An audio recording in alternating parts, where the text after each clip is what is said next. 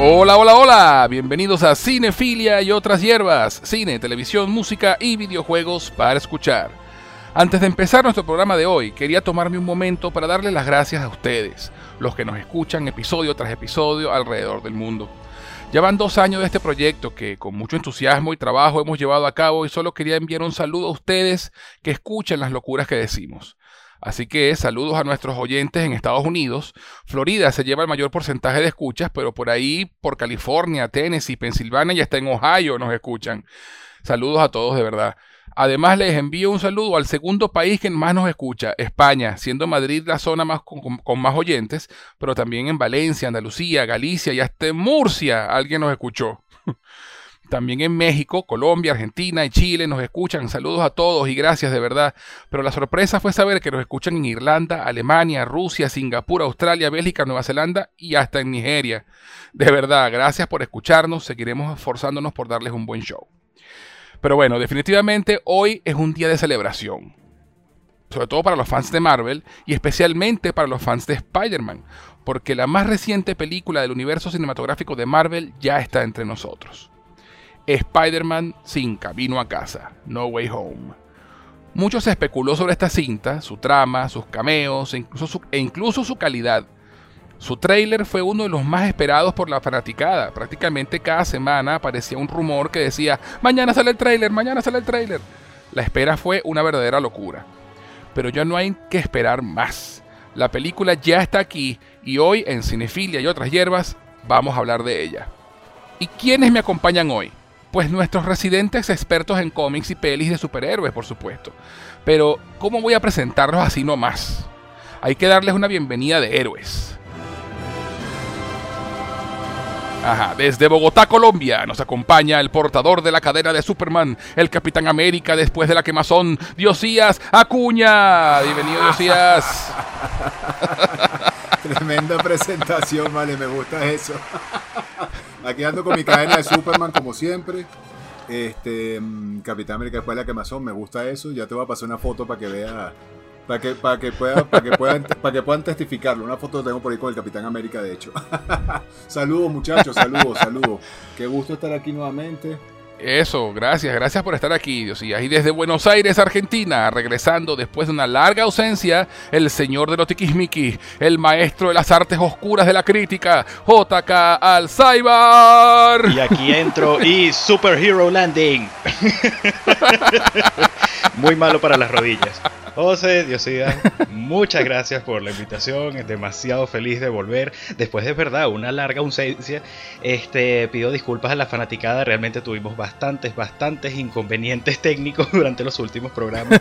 Pero no hay, no hay apagón, no hay malestar, no hay compromiso que impida hablar de esta película, porque es el evento del año, señores. El regreso del blockbuster volviendo más taquillero que nunca.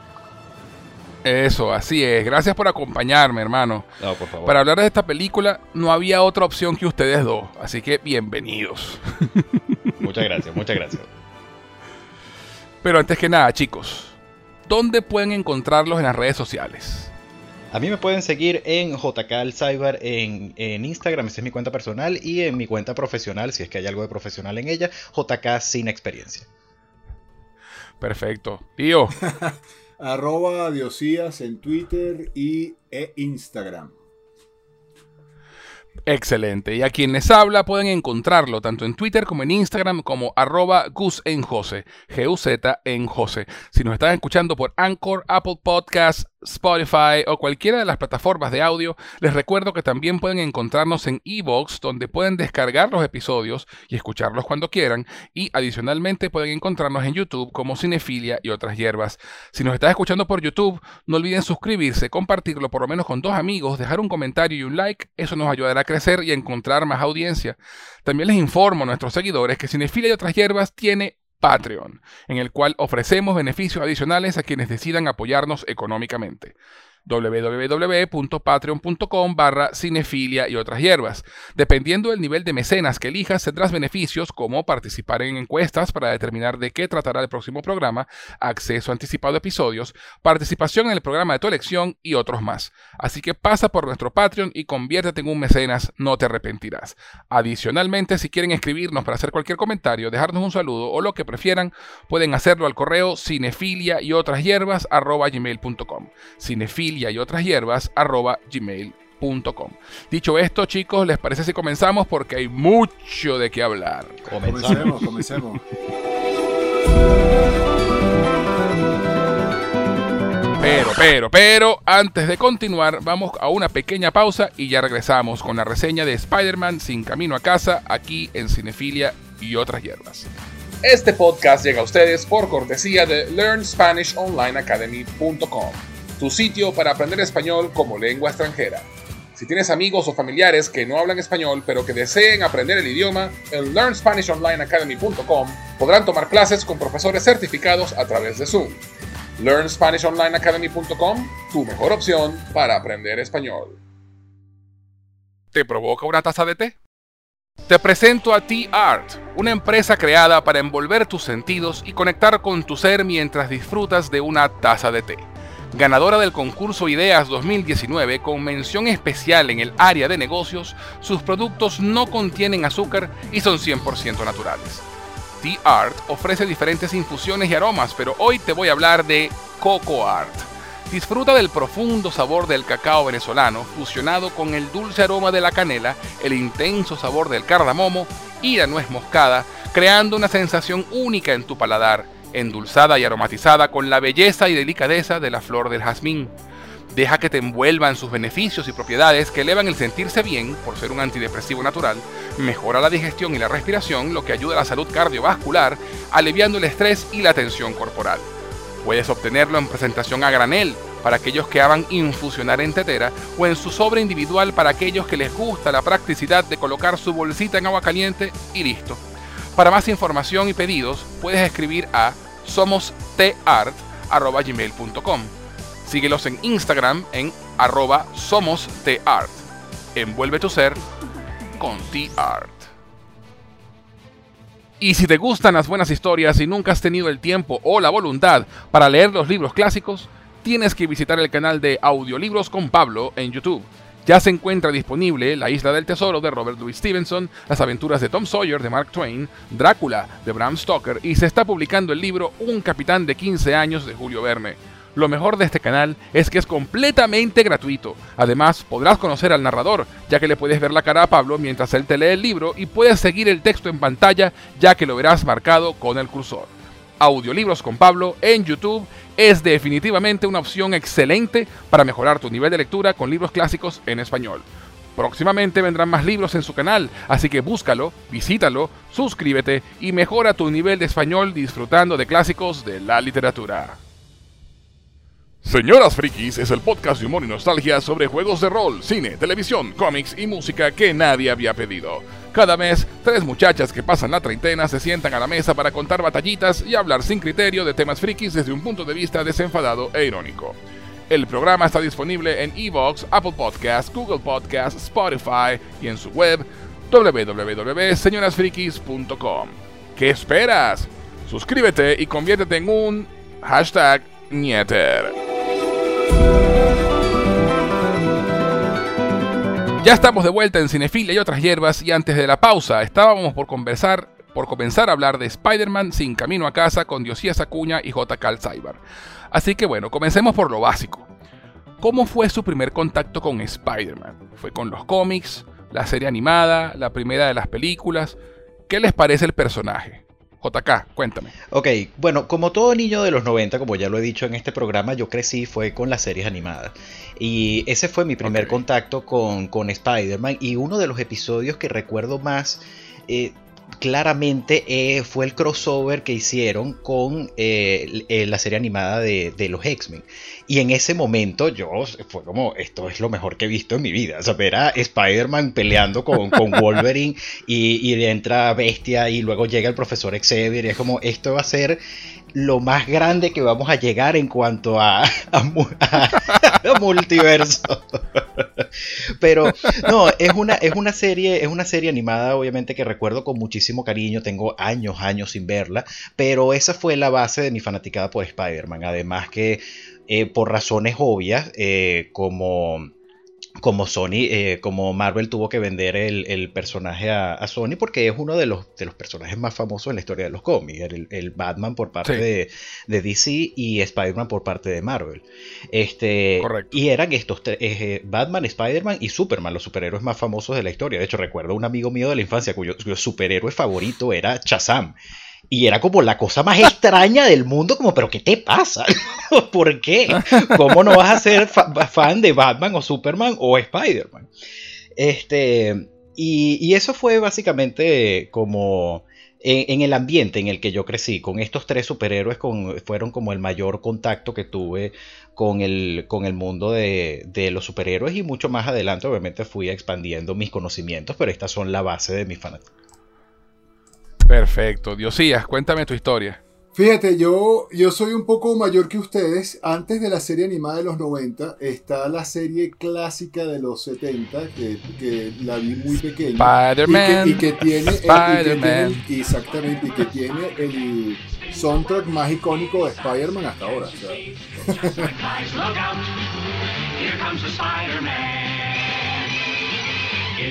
ese, ese esa canción, se, pese a que la serie no era tan buena, sí lo era para la época. Este, de hecho, Exacto. sale en la misma época en la que se estrenan. O sea, Marvel en ese momento estaba muy movido en las, series animadas. Tenía los X-Men, tenía Iron Man, Hulk, eh, los Cuatro Fantásticos. Los Cuatro Fantásticos. Todos en ese, todos en ese, en ese movimiento. Y pese a que la serie no era, obviamente era una serie de los 70, no era tan, digamos, tan tan espectacular en dibujo, pues sí fue muy icónica, especialmente por su tema. Ese tema es, eh, o sea, Dios mío. Claro. Es, icónico, tanto, que lo, tanto que lo usaron incluso en las películas, a modo de recuerdo, pero indudablemente, indudablemente el icono referencial para Spider-Man y aquel que no haya visto esa serie, corran a verla porque está en Disney Plus. By the way, JK, si quieres revivir ese momento, lo puedes hacer en, en, en Disney Plus. Ahí está la serie animada de los 90 completa, las cinco temporadas. Esa, esa serie es lo más icónico y lo que se ha hecho para mí mejor de Spider-Man en la vida. Tiene wow, todo. Strong, words. Todo. strong words after this movie. sí, sí, sí, lo tiene todo. O sea, si ustedes quieren saber de multiverso, quieren ver a Spider-Man, todas las fantasías que no hayan tenido hasta esta película nueva, todo está allí. Ahí Spider-Man, no solo los X-Men, esa es icónica, pero Doctor Strange, este, la, Guerra Secreta, o sea, todo lo que adapta de los cómics esa serie es una joya. Si usted se quiere hacer experto, oyente, si usted se quiere, si usted se quiere lucir en este momento diciendo que es un gran conocedor de Spider-Man, corra a ver esa serie y va a quedar lucido con quien sea. Está todo. Eso. Sí, señor, sí, señor.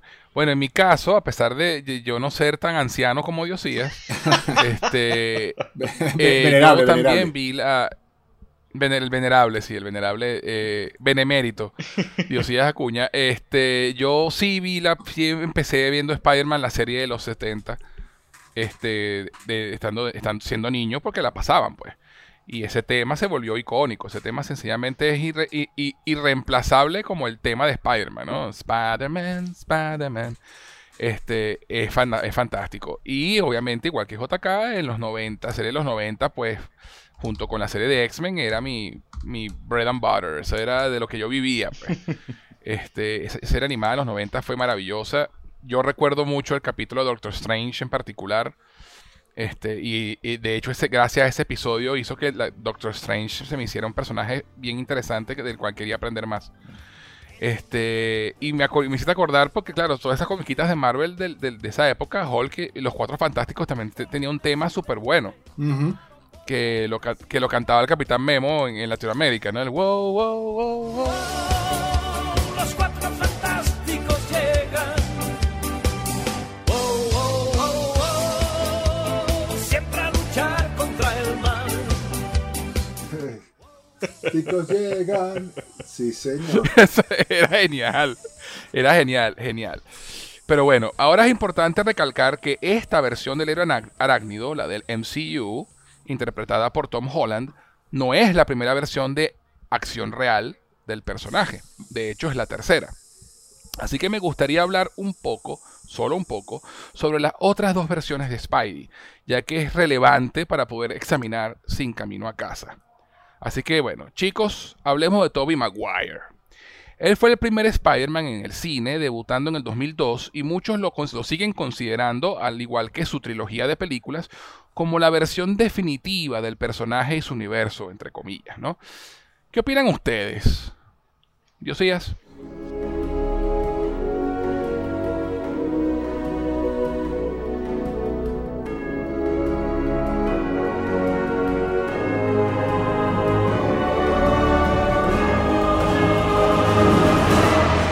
Opinas de, las películas de Tobey Maguire y, Sam Raimi? No, yo, yo, soy fan de las películas de Tobey Maguire, de Sam Raimi. Este, obviamente, eh, me gustan mucho, las revisité hace poquito para, para, esta película. Tiene sus detalles como todo, pero definitivamente es la película, por ejemplo, la, la primera película de Spider-Man tiene lo que, lo que tienen todas las películas de, de Orígenes. Y es que fue algo realmente mm. súper icónico eh, cuando sale esta película en el año 2002, eh, fue, revolucionó en temas de efectos, o sea, Spider-Man, o sea, yo nunca pensé que pudiera haber un Spider-Man de esta forma en el cine y para mí eso fue increíble. Increíble, además esta película tiene, tiene, una, tiene una polémica que no sé si ustedes recuerden, pero esta película para mí tiene uno de los teaser trailers más increíbles del mundo que se tuvieron que, oh, se, tuvo que banear y cambiar por el tema de las Torres Gemelas. Pero el teaser de esta película, no puedo recordar con qué película, con qué blockbuster vino del año, del año 2001. Este, no lo puedo recordar, pero ese teaser hace poquito lo vi y todavía se me paran los pelos. Este, no sé si lo hayan visto, no sé, si, no sé si quiere que lo comente, pero para el que no lo haya visto, por el amor es muy joven, incluso ni siquiera sepan que este teaser existe. Este teaser empieza con un, un, robo a un banco y tú dices, a un banco, una cosa que no, nada que ver, y tú empiezas a ver un robo a un banco y, y los ladrones pa, y disparan y se escapan y, eh, suben por el techo, no sé qué, se van en un helicóptero y de repente en, la mitad del aire el helicóptero eh, se detiene, eh, le dijiste, bueno, pero ¿qué es lo que pasa aquí el helicóptero?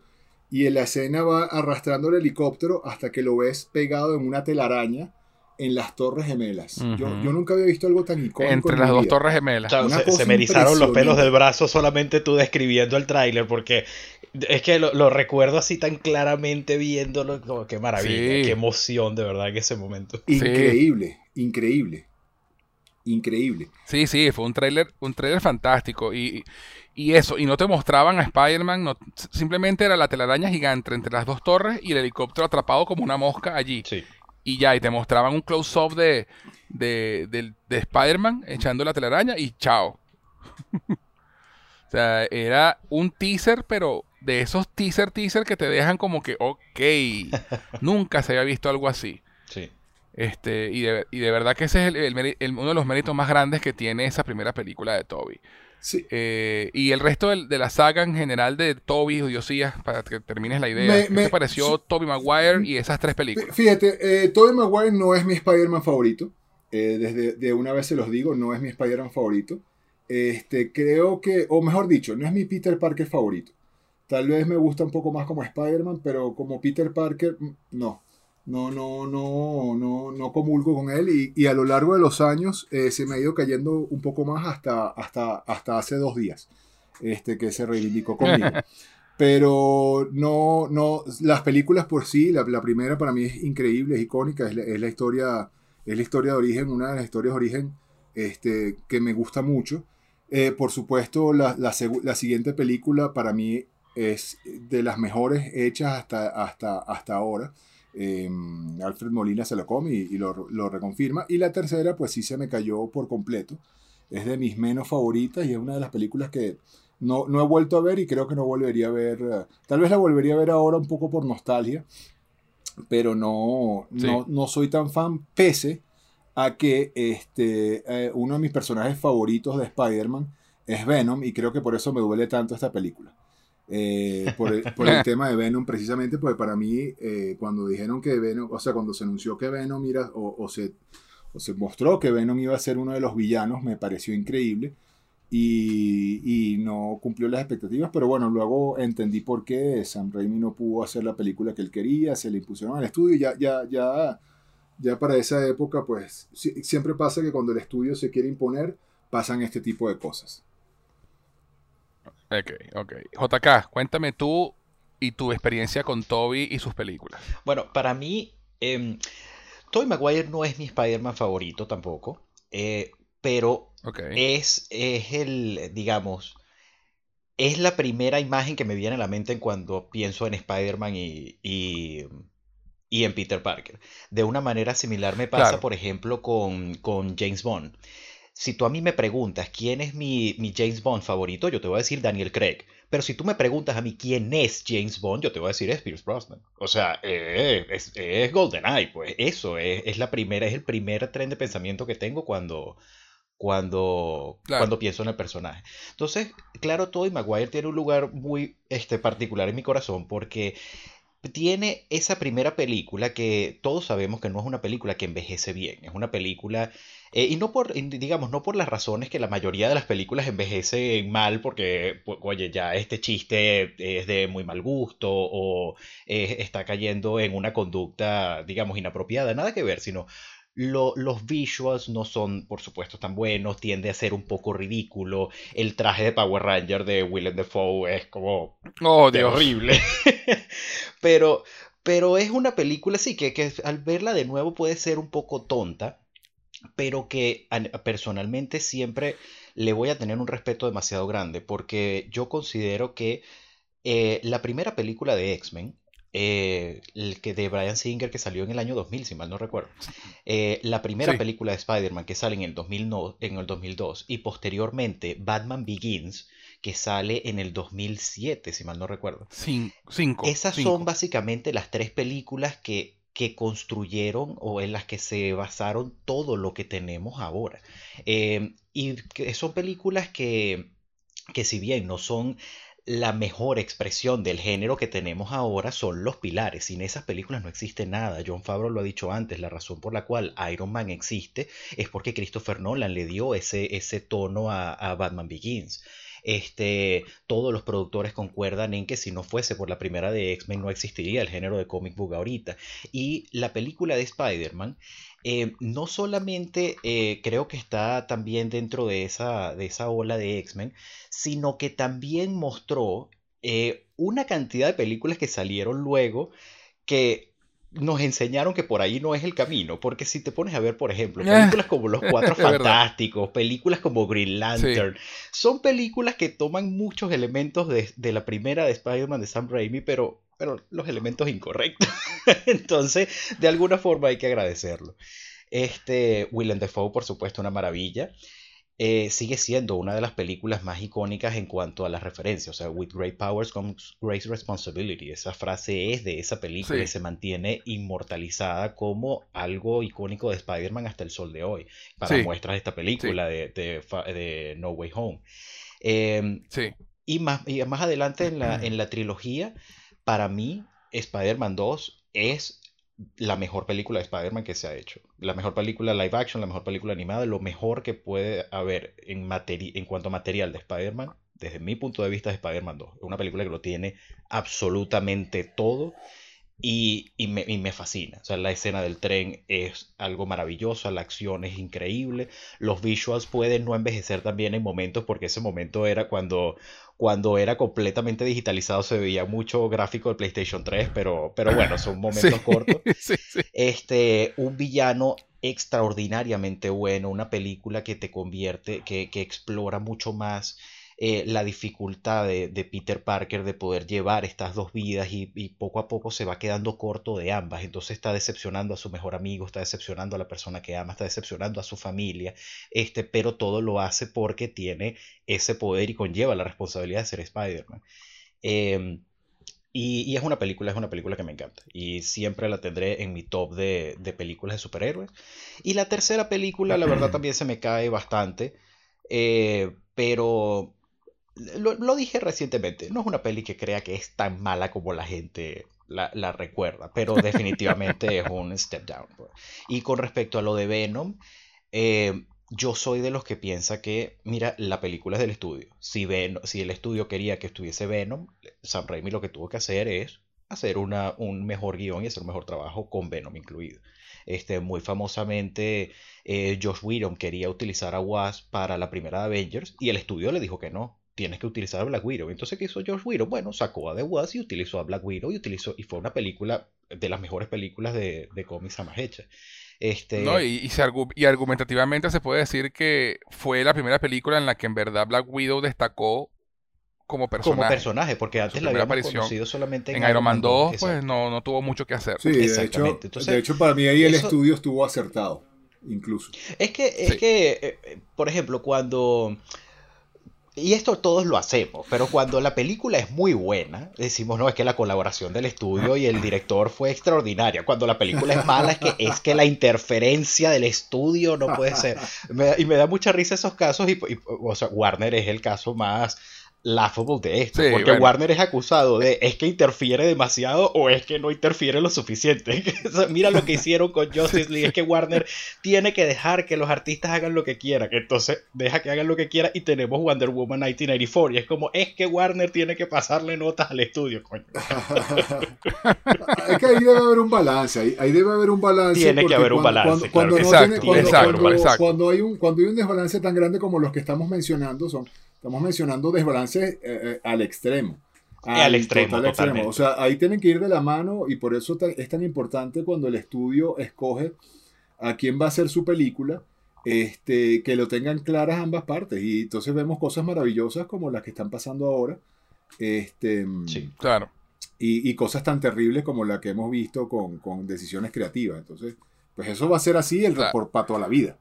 Lo que pasa es que la confianza dependerá mucho de muchas cosas. Sam Raimi, por ejemplo, era un director que en su momento yo decía, Sam Raimi, ¿en serio?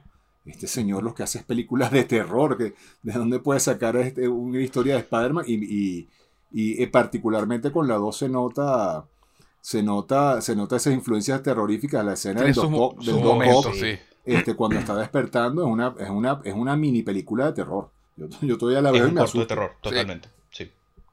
Sí. sí. Sí, Es un homenaje a Evil Dead, a Evil Dead pero de frente. Exactamente. Sí, lo es. bueno, yo en mi... los que me conocen saben muy bien que no es que mi Tommy Maguire no es mi, mi Spider-Man favorito, es que lo detesto.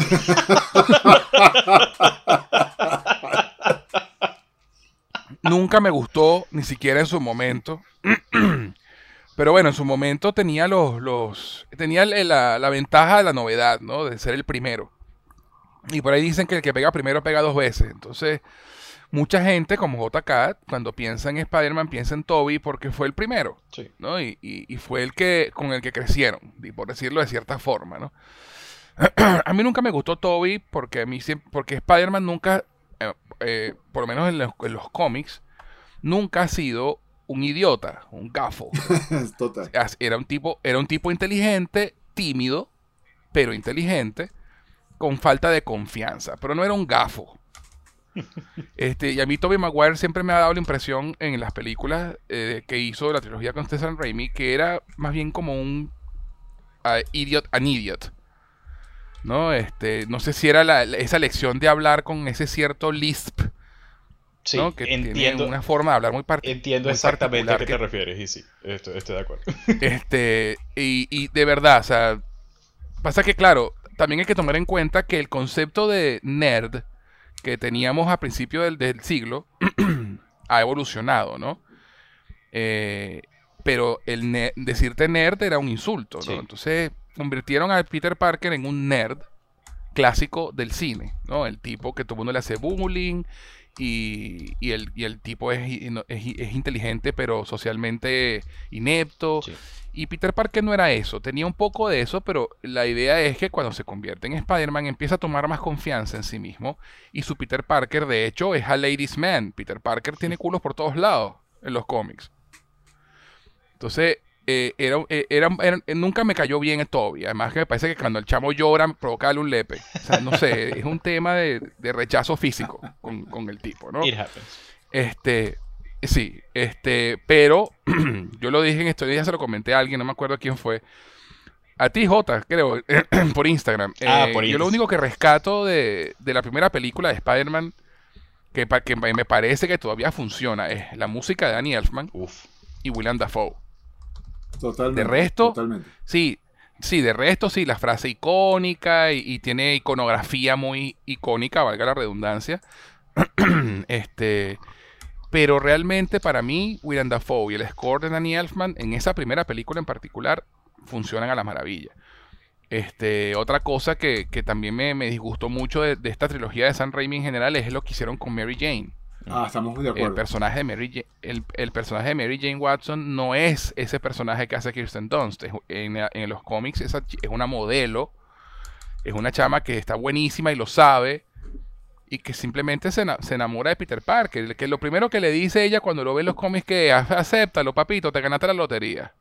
Bueno, eh, aquí O sea, a mí me da, me da mucha risa ese tema de Christian 2 porque siempre, eh, siempre hemos, o sea, mi grupo de amigos y yo hemos- siempre hemos dicho que eh, la razón por la cual eh, Mary Jane se enamora de Peter Parker es porque el guion lo dice, pero realmente no hay ningún momento en la, Nada. en la película al- eh, que, que te indique alguna especie de, de, de nada, de interés de ningún tipo, simplemente because. Nada. Perfecto. sí, sí. Porque, el com- porque en el cómic son pareja, entonces bueno, aquí tienen que Aquí ser pareja, que pero nunca te dan una razón. Sí, sí. ¿No? Él, él está, y, a- y además que juegan con ese tropo de que, bueno, sí, ay, él está, la- está enamorado de ella desde lejos, y entonces la recompensa de ser héroe es que obtienes a la chica. Lo único que rescato de la primera película también, ahora que lo, que lo estoy pensando, es ese final donde él decide no empatarse con ella, ¿no? Donde él decide rechazarla porque, por su, por, para protegerla, ¿no? Ese es, un, eso, ese es un final que no te esperas Sí. en esa primera película. Tú no te esperas ese momento y es un buen momento, la verdad. y obviamente la dirección de San Raimi, ¿no? Aunque San Raimi supo inyectarle mucha creatividad visual a, las- películas de su trilogía, porque San Raimi es un tipo muy visual y tiene muy, es muy, muy bueno. eh, quiso darle un aire campi que a mí no me cae tan bien, ¿no? Pero bueno, de nuevo, fue la primera película, este, estaban, es- se estaba explorando qué podía hacerse con el género, veníamos del fiasco de Batman y Robin y Batman Forever, este, y entonces, eh, eh, momentos como que siempre me dan grima cada vez que la, que la veo, ese primer enfrentamiento de, contra el Green Goblin y, y escuchas que el Green Goblin le grita desde lejos, We'll meet again, Spider-Man. Demasiado, eso, eso es demasiado cómico. No, no puedo. No puedo. Es no, que no- una- no una- puedo con No, lo ridículo. pero tiene el Es una- espíritu, es una peli- tiene- Tiene el espíritu, tiene el espíritu de los cómics. Lo que pasa es que lo que tú dices, estaban experimentando. A mí, a mí, a mí sí me, a mí, Sí. a mí particularmente, para que tú veas, a mí particularmente, esa frase sí me, sí me causa lo opuesto. Lo sentí demasiado comic book. No, a mí, a, mí a, mí, a mí me da risa por las razones equivocadas. ¿Sabes? We will meet again, Entonces, y vainas así, y, va- y, y- y- y- y vainas así como cuando le echa la- el, el humo para dormir y le dice sleep. Así como que coño, o sea, por- no, no puedo, no puedo. Entonces, este, la primera película, o sea, eh, como película de origen está muy bien, pero es realmente la segunda película la que brilla. Estoy de acuerdo con ustedes dos en que es maravillosa. Eh, está muy bien balanceada, tiene de todo. Incluso, incluso hasta esta- es, es un, más un estudio de personaje que una película de, de acción. Eh, Tiene muy poca acción. Yo lo Es cierto. comentaba Este, hace, real. hace poco en, eh, en, el, en el review de esa película, que si te pones a ver, la es una película larga, es una película de dos horas Sí. 15 minutos, 20. y no, y no sí. tiene mucha acción. De hecho, eh, hay un análisis que hace eh, Chris Stockman hace, mu- hace mucho tiempo que hizo de la película, la escena del, de- del incendio. Eh, Ajá. y, y cosa que no me había dado cuenta, pero él analizando esa película dice que, oye, esta escena del incendio no es que es mala, lo que pasa es que se siente como si la película la, la forzara porque está pasando mucho tiempo sin que pase algo. Pero no es que sin que pase nada de que, de, porque tú dices, es un estudio de personajes, se va más hacia el drama, pero sin que pase nada de acción, nada de movimiento. Eh, yo, Sí. yo personalmente nunca he estado de acuerdo con, con eso, en el sentido de que jamás la película me ha perdido, nunca en ningún momento ha parecido En que- algo que no es algo negativo, no es algo negativo. No lo decimos como algo negativo. Exactamente. Que- Pero me parece un comentario interesante porque, porque sí, eso lo que te da a entender es que, oye, no, no hay mucha acción en esta película, no hay muchos enfrentamientos entre los héroes y los villanos. Este, lo que pasa es que tiene una carga emocional tan grande que cuando los, en los enfrentamientos ocurren, oye, le da unos layers adicionales a que simplemente sea un espectáculo de pata y coñazo, ¿sabes? Cuando cuando están en la, en la escena del tren, tú realmente sientes el, peso de todo lo que ha pasado en la película hasta ese momento, tanto del lado del villano como del lado del, protagonista. A mí me parece una película extraordinaria. Tiene de, todo. Tiene acción, comedia, romance, drama, eh, todo, todo. Eh, género, insértelo aquí, hasta un poquito musical. Eh, este, la tercera película de Spider-Man, al igual que ustedes dos, pues me decepcionó. La primera vez que la vi, me pasó, tuve el efecto, el efecto de los, del fan, ¿no? Me, la tripié muchísimo la primera vez que la vi. y salí del cine, coño, qué buena. Este, luego mientras iba yendo para la casa pensando en la película, iba como bajándome el, el, nivel de entusiasmo. este, y después me di cuenta cuando la volví a ver y dije, sí, no, realmente this makes no sense. Y, y, me decepcionó muchísimo y de hecho es la que menos he visto de, las tres de, de, Toby. Y no es que las haya visto mucho, porque eh, yo tengo un problema con Toby, ya lo dije, entonces me, cuesta a veces verla. especialmente la tercera, porque hay muchas escenas donde Toby llora y realmente no tiene una buena cara de llorar. No, eh, demasiado este, Él, es, él quedó para memes él quedó para memes. Y los memes son los mejores del mundo y sobre todo esa película, sobre todo Spider-Man 3. Este, y en particular en cuanto a su Peter Parker y su, y su Spider-Man, ¿no? Eh, ya yo hablé de su Peter Parker, ¿no? Que lo hace demasiado gafo. Este, y su Spider-Man es demasiado callado. Spider-Man es un carajo burda sarcástico que siempre se está metiendo con los villanos, que siempre está jodiendo. Porque es su forma de lidiar con eh, la máscara le, da esa protección, ¿no? puedo decir lo que quiera y, es el Spider-Man que menos habla cuando tiene el traje puesto. A mí no me gusta para nada eso tampoco. Este, entonces, bueno, digamos que entre, los, entre los tres Spider-Man eh, live action, Toby es mi menos favorito. Eh, y de las películas en general, solamente me disfruto de la segunda este, y las otras dos no tanto. Y el score de Danny Elfman sigue siendo maravilloso. les, tengo, les, tengo, una trivia ahí rapidito Ah, fan de Superman. Fan de Superman. Trivia rápida de Spider-Man 2 y por qué su historia es tan buena. La escribieron los mismos señores de Smallville. Alfred Gogg y Miles Millar. Y además en el momento en el que ellos, Ah, fíjate. Además en el momento en el que ellos estaban haciendo Smallville, coincide ese año con que la, tercera temporada de Smallville es para mí una de las mejores de esa serie. Y esos, esos señores los buscaron para escribir esta película. Ellos están eh, como escritores de la ah, fíjate. Ah, no sabía. No lo sabía, qué bueno. Ah, les dejo ese, detallito de trivia.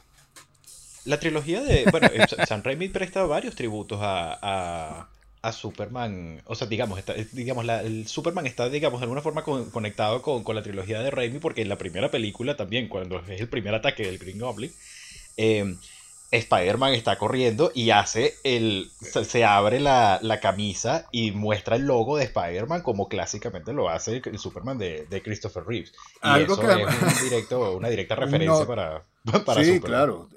Total referencia. Y además es algo que, que Spider-Man no hace para nada en ningún medio. No, nunca. Eso fue algo eso es solamente para pues, Superman. Espérate, y no, y no mencionamos algo bien importante de esta película.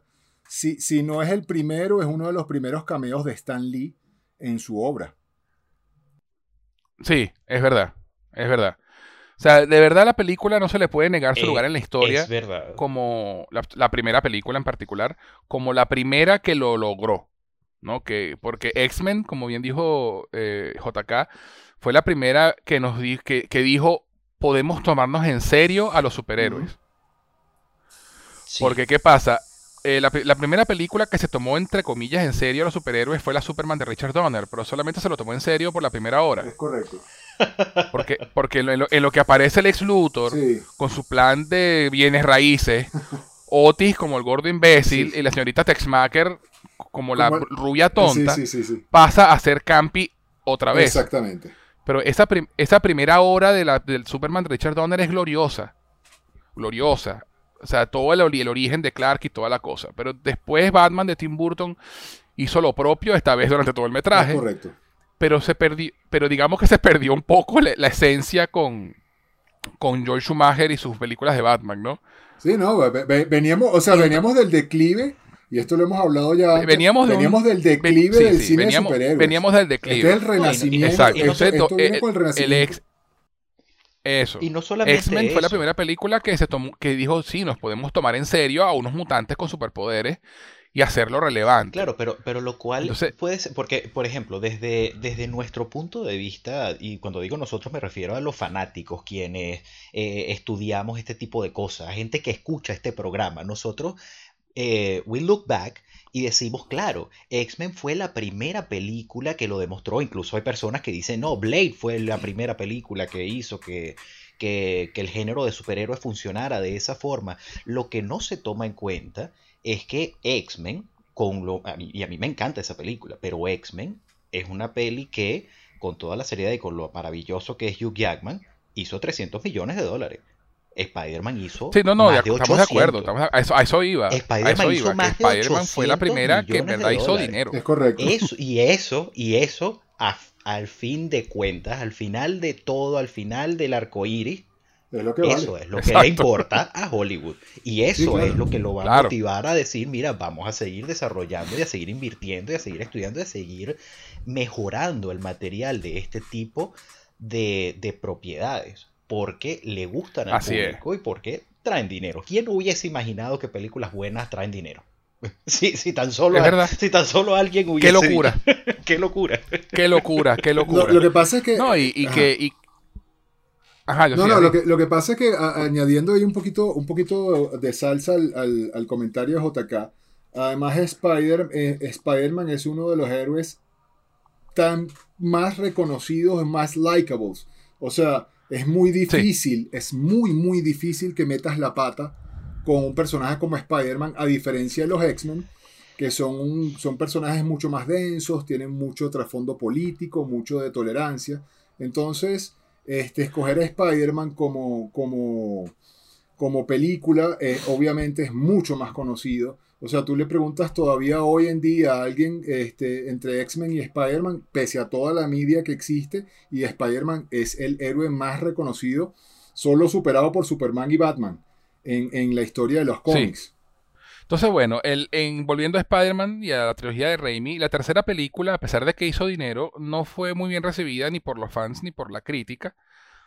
Y entonces cuando se estaba preparando el terreno para hacer una Spider-Man 4, en el que se iba a contratar a John Malkovich para hacer del buitre, que eso me hubiera encantado verlo.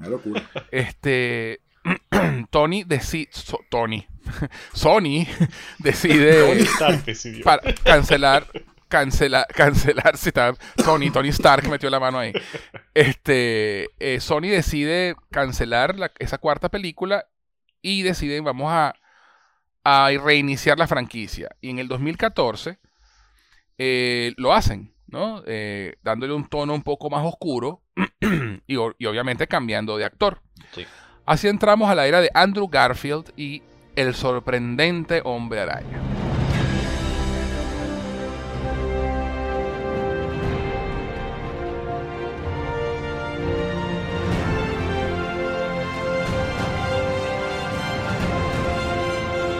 JK, háblame de esta versión de la, arácnido. Esta versión es maravillosa. oh, sí. Este. Oh, sí. Andrew, Andrew Garfield es mi Spider-Man favorito. Me parece que es el. ¡Yes! Andrew Garfield, no solamente, bueno, es mi Spider-Man favorito, pero creo también que es el mejor actor de, las, de los tres que han interpretado a Spider-Man. Creo que Tom Holland está muy bien encaminado eh, creo que tiene un futuro brillante, pero en este momento el mejor actor entre Tobey Maguire, Andrew Garfield y Tom Holland es Andrew Garfield. Creo que a nivel emocional es el que más aporta a toda la trama y a todo lo que es Spider-Man y Peter Parker. Este, lamentablemente, las películas de él, tanto. No, y, digo, es, es, muy lamentable porque creo que se creó una especie de, tormenta imperfecta en este caso para, la, para, las dos películas de Andrew Garfield. En primer lugar, eh, eh, no es solamente que Sony decide cancelar la, la, eh, digamos, la, cuarta parte. la cuarta parte de, de, de Tobey Maguire es que las circunstancias, digamos, todo estaba cambiando. Ya para cuando sale la primera, la última película de Tobey Maguire, ya estaba Batman Begins. Y todo el mundo se volvió loco con esta nueva, esta nueva versión o esta nueva era de lo que debería ser un, personaje de superhéroe. Es algo mucho más realista. Y la trilogía de Raimi ocurre en, una especie de mundo paralelo de, ¿sabes? De, que no es la realidad que donde nosotros vivimos. es un mundo más campi, es un mundo más tonto, es un mundo más silly, más brillante. Este, sí la de Andrew Garfield es totalmente eh, grounded, es todo, es la realidad en que nosotros vivimos, incluso de, los tres Spider-Man, quien yo más puedo creer que existe en nuestro universo es el de Andrew Garfield.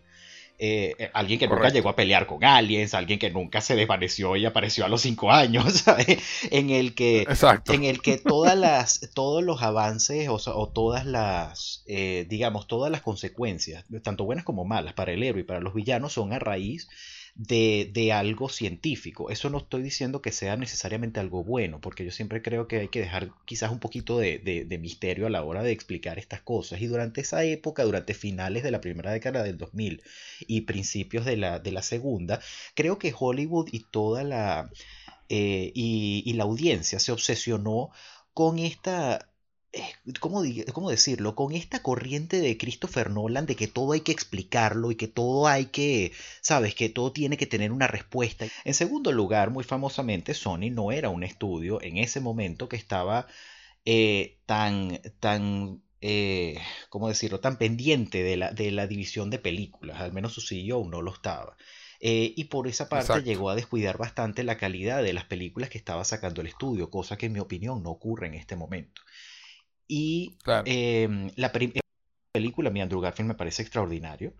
Eh, pero también se siente como un been there, done Entonces ya tiene frases como em, with great powers comes great responsibility, pero, pero con otras palabras que no son tan, que no tienen tanto punch, por así decirlo de este, hecho, no usan, de hecho creo que no usan la frase, la, la, infieren. No, no, sí la, usan. La, dicen, la, dicen de forma diferente. la dicen con otras eh, palabras. Ya, ya recuerdo, eh, el papá de Charlie Sheen, Martin Sheen, que no es el tío Baker, Martin, Sheen, le dice a, a este, a, Peter, eh, si, si, tú tienes una obligación moral, es algo como, no, no, es, no, es, no es opción, no es opción, sino es responsabilidad, algo, algo así. Pero exacto, it's not choice, it's responsibility. exactamente. O sea, si tú, si tú tienes una, una, una, habilidad o algo, es tu obligación moral hacerlo. Correcto. no, es una, no, es una, opción, es responsabilidad. Algo así es lo que dice. Pero, pero ves, entonces esa frase es la misma frase de With great power comes great responsibility, pero entonces, ¿qué, le dicen al guionista? Mira, di esto, pero, pero con otras palabras. Entonces, ¿qué hace? Con otras palabras. Parafrasea, parafrasea. sinónimos de... no, no, ese dijeron, esta frase es muy famosa, parafraseala. Exactamente. Exacto. Este, entonces Se, siente, se siente mucho eso. ¿Qué pasa? Que tienes a, Andrew Garfield, que tienes a Emma Stone, que son el corazón de esta, de esta mini franquicia, de esta, de esta saga de dos partes. De esta, de esta duología. Y es, y es precioso, es de las mejores parejas que yo he visto en una película de cómics ever. O sea, ni Cyclops y Jean, eh, ni Tony Pepper. Bueno, Tony Pepper pueden estar ahí, ahí. Pero Andrew Garfield y Emma Stone para mí son mi pareja favorita del género. Me parecen espectaculares. Me parece que lo que traen a pantalla es demasiado, demasiado valioso, incluso por encima del mismo material que la película les proporciona. Entonces es una de las cosas que realmente rescato. Y Lizard no es uno de los villanos, obviamente, más, este, más icónicos. exacto, de, Spider-Man, pero me parece que It Delivers, o sea, es, eh, me parece que estuvo bastante bueno para, para, la primera película, me parece que los efectos visuales fueron bastante, bastante buenos, incluso mejores que esta, Franklin, pero, pero es una película que recuerdo con mucho cariño. Y la segunda película, que también lo comenté, en, en, mi cuenta de Instagram, lamentablemente sufre de el Marvel está haciendo un coñazo de plata haciendo este Cinematic Universe, nosotros tenemos que hacer el nuestro. Entonces, no solamente la película tiene todas las presiones que ya había mencionado anteriormente, sino que encima te dicen que es lo importante aquí, que me establezcas spin-off, que me establezcas una cantidad de cosas que luego vamos a sacar, porque al igual que Warner, al igual que Universal, o sea, Warner con, todo lo que ocurrió con, con Zack Snyder, Universal con todo lo que ocurrió con el Dark Universe, todo el mundo está obsesionado con hacer un Cinematic Universe. Querían correr antes de caminar. Antes de caminar, antes de gatear, exactamente. Este, Y lamentablemente la película sufre de eso y la, y, el resultado fue mayormente negativo. También es una peli que considero que sea tan mala como el mundo, como la gente la recuerda. O sea, tú soltas esa película y la fanaticada es como, es lo peor que he visto, prefiero, prefiero que me saquen los ojos antes de ver... Dios mío, qué calma. Oh, prefiero el Spider-Man japonés. Exacto, prefiero ver a Spider-Man peleando con Godzilla durante tres horas antes que ver Spider-Man, Amazing Spider-Man 2. Yo, carajo, a mí no me pareció tan mala. Pues. Pero es una película que en retrospectiva sí tiene muchas fallas y, cosas que se enfocaron en todo, en todo lo superficial en lugar de contar una buena historia. Aunque el final de esa película para mí es, un coñazo. Es, uno de, es una cosa bastante, bastante fuerte. Y la, y la relación de, de, de, Gwen y de Peter es lo mejor. De hecho, yo catalogo esa película no película de, de superhéroes, sino como un romance de aventura. Eso es esa película. Exacto. Ok. Diosías, cuéntanos tú entonces qué opinas de Andrew Garfield, Mark Webb y sus dos películas. Eh, Amazing Spider-Man, el mejor Spider-Man hasta la fecha. Coincidimos, creo que los tres no, no tenemos ningún tipo de dudas en ese sentido. Andrew Garfield. Yo también creo que no. Sí. Andrew Garfield es un actorazo que viene a aportarle a Spider-Man todo lo que no pudo hacer Tobey Maguire. Andrew Garfield es el galán, Andrew Garfield es cómico, Andrew Garfield es un gran Peter Parker, pero un espectacular Spider-Man. Este señor sí se tomó el papel. diríamos que diríamos que es un sorprendente hombre Sí, sí, no, él, es definitivamente The Amazing Spider-Man. No tiene, no tiene padrote. Este, cuando yo vi, cuando yo vi a, Andrew Garfield, Andrew Garfield ya de por sí es un, es un tipo que es un galán. Es un tipo, además, que tiene, que tiene mucho, mucho peso actoral. Este, sí. Y él, y él sí, o sea, él sí logró el balance que yo esperaba y de lo que hablábamos sobre la trilogía de Toby que tú tanto odias, este, este señor se la sacó debajo de la manga y, y, es un maravilloso Spider-Man. O sea, la escena cuando el, por primera vez se pone el traje y le empieza a lanzar telarañas al ladrón del auto y I'm here, I'm here. Y, o sea, es ese Spider-Man. Encontraste mi única debilidad, los cuchillos. Sí, sí, oh, oh, sí. Brother. Yo, me, yo me veía carcajadas en esa película. Ese sí es Spider-Man. Y, lo hizo en sus dos películas. Este, en, la primera, en la primera es icónico. Además, eh, la forma en la que aparece cuando, cuando baja por la tela. O sea, el, eh, eh, este señor sí le aportó lo que yo quería ver de Spider-Man y hasta la fecha Creo que, creo que, Tom Holland va por el camino, pero tampoco es mi Spider-Man favorito. Mi Spider-Man favorito va a ser Andrew Garfield siempre. Siempre, siempre, siempre. O sea, ese señor de verdad que la logró. Y, luego, y luego la, decisión tan acertada del estudio de alejarse de Mary Jane, este, luego, luego del fiasco de, de, de, Kirsten Dunst, porque para mí es un fiasco, y es un fiasco doble, porque para mí es un casting perfecto, completamente desaprovechado. Una gran actriz, hermosa, y, la desaprovecharon horriblemente. Y definitivamente el estudio aprendió de eso. Y, y, ¿cómo se llama? Y Gwen Stacy es todo lo que debió haber sido Mary Jane Watson en las películas de Raimi. este, para mí es una actriz increíble, es hermosa este, se luce en su papel, no, no, no, se, no, se deja deslucir de, de, lo que hace Andrew Garfield y por eso para mí esta, esta, esta, este par de películas están muy en el tope, pese a todas las fallas que puedan tener. Este, yo, a mí sí me gusta el lagarto y, y les digo que me pareció este, un poco mal no, sé qué es lo que me, no sé qué es lo que me desconecta del lagarto, porque eh, en el papel, en, papel es, perfecto lo que hacen, déjame decirte. O sea, todo el background del lagarto está allí, tal vez le falta un poco de, drama familiar que tiene, que tiene el doctor Kurt Connors eh, siendo el lagarto, pero la motivación es la correcta, el, el, e, e, e, ese es el lagarto, el querer convertir a todo el mundo en lagarto. Yo te, voy a, yo te voy a decir lo que, lo que, creo, lo que creo yo que es lo que le falta al lagarto en la primera película. En mi opinión, le falta es una buena motivación para hacer lo que hace al final. O sea, el plan del lagarto es convertir a todo el mundo en lagarto, más o menos. Pero, pero ese, sí, sí, sí, sí, sí, sí, eso es lo que, lo que es flojo de ahí, es esa parte, ¿no? El, plan, ¿no? El plan de villano del tipo. Este, porque el actor, el actor es, es fantástico en el papel. Eh, Reese Ifans hace el papel excelente.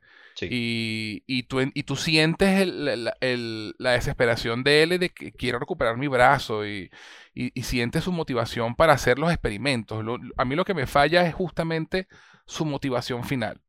Me parece que es donde se cae un poco. Sí, sí, sí. Bueno, un poco bastante. un poco bastante, un poco bastante. Y bueno, ya, ya entrando en, en materia con Amazing Spider-Man 2, ah, para mí no, no solo no es una película terrible, está entre mis favoritas de, de películas de Spider-Man, porque si bien es cierto que tiene, tiene unos grandes fallos, los, los logros y los brillos lo superan, para mí. para sí. Dios Acuña. Este, para mí es, eh, la película es buenísima en cuanto, a, en cuanto a la dinámica que se crea entre Gwen y, Peter. Este, luego del, luego del, del, de toda la culpabilidad por la muerte del capitán Stacy y, todo, y todo el tema, este, esa, esa, esa, esa ese, ese peso de conciencia que tiene eh, Peter eh, con Gwen, pero que sobrepasa lo que siente por ella. O sea, e, en ese tema, lo que, lo que decía JK del drama, ¿cómo es que la El romance. Eh, el, romance de aventura. Romance aventura. romance de aventura me parece perfecto la calificación. Hay una, hay una parte, hay una parte, pero es que no, no recuerdo exactamente si es en la segunda o en la primera. Pero básicamente eh, Gwen le está diciendo a, este, a Peter, sí, sí, no, yo voy porque yo tengo que, creo que es en la primera, que tengo que ir a, llevar el suero, yo voy a ayudarte. y Peter le pone la telaraña en la, en, en el, en la segunda, en el carro. Es, la segunda. no, es en la segunda. Es la segunda. Es que estás confundiendo cosas, sí, es en la segunda que le pone la telaraña en el carro y entonces, este, que bueno, me odies, pero esto es por tu bien y la tipa grita así proprendiéndole ese peo, ¡Peter! Y después se da cuenta de lo que hizo y se tapa la boca como perra. esa es la segunda. Esa es la segunda. Eso es, oro, eso, es, oro. Esa es la segunda y a, eso me refiero con los, con los aciertos de esta película.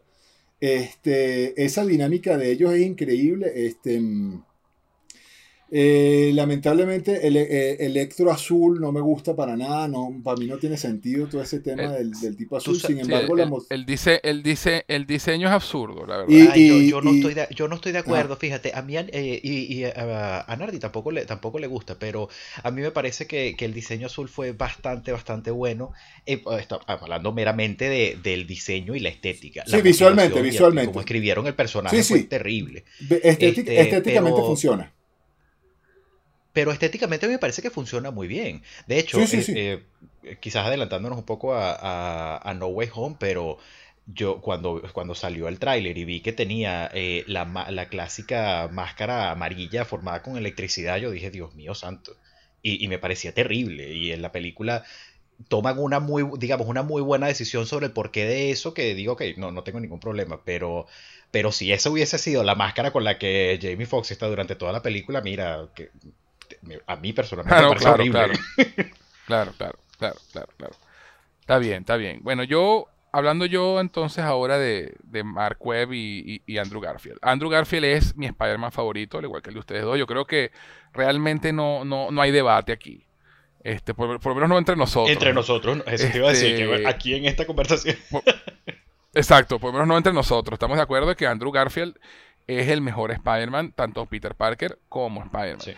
Lo que yo decía, Peter Parker es un personaje que no es, es un tipo que es buen mozo, un tipo que es guapo, pero que lo downplays it porque no tiene confianza en sí mismo, entonces no, lo muestra tanto hasta que empieza a mostrarlo. Este, y lo que le da esa confianza es ser Spider-Man. Em, tiene razón Dios, eh, JK en que la primera película es un Been There Done That porque te, te vuelven a mostrar la historia de origen contada de forma diferente. Pero este, a mí me gusta más la historia de origen de Amazing Spider-Man que la de la primera película de Tobey Maguire. ¿Por qué? Porque para mí esas dos películas de, Andrew Garfield no solamente tienen el mejor Spider-Man, sino que son las mejores actuadas de todas. Eh, sí, eso es verdad. O sea, tienes a un tío Ben que es Martin Sheen. Tienes a una tía May que es Sally fucking Field. o, sea, o sea, mierda. Tienes, tienes a Andrew Garfield que es un actorazo. Este, Reese Ifans, uno de los mejores actores británicos haciendo el villano.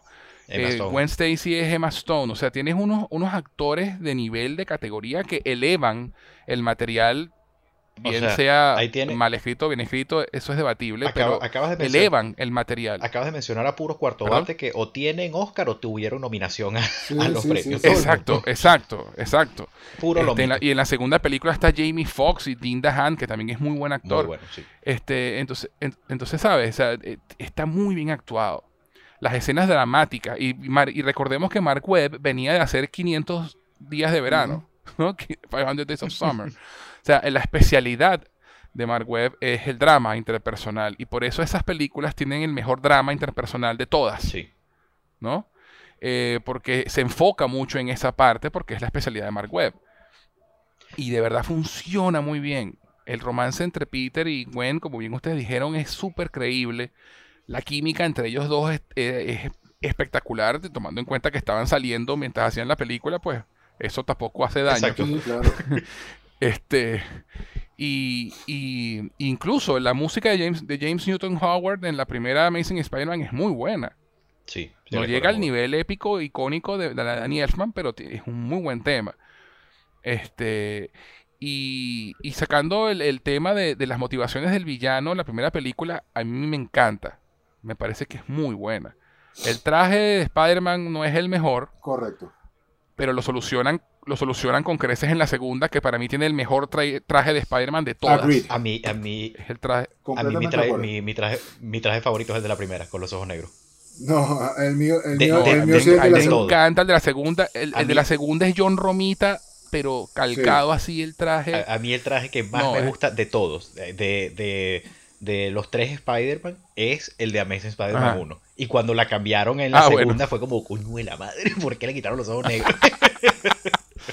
A mí me encanta el traje de la segunda, me parece demasiado bello comic book así sacado de las páginas. Sí, para mí es, pero a mí, eh, eh, este, pero bueno, nada, se respeta tu opinión de este JK, pues como siempre. Ah, no, no, acuérdate, acuérdate, que mi opinión es laminada, irrefutable, irrebatible. Irrefutable.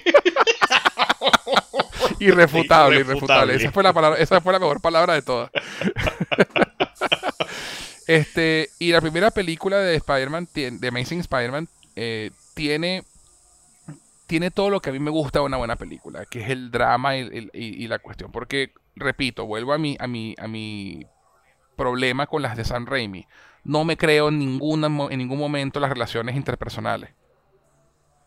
Solamente se salva el Doc Ock ahí y, y William Dafoe pero no me creo la relación de Peter con Mary Jane, no me creo la relación de Peter con Harry, no me creo la relación de Harry con Mary Jane, no me creo, no me creo nada. La tía May más o menos ahí, pero también me, parece exageradita. Eh, aquí en las películas de Andrew Garfield me creo todo. Sí. Las, entonces, para, para mí las, las, las, películas son mejor que la suma de sus partes. ¿Tienen problemas? Sí, tienen problemas. ¿Tienen problemas de, estructura con el guion de, motivaciones de, los villanos? Sí, las tienen.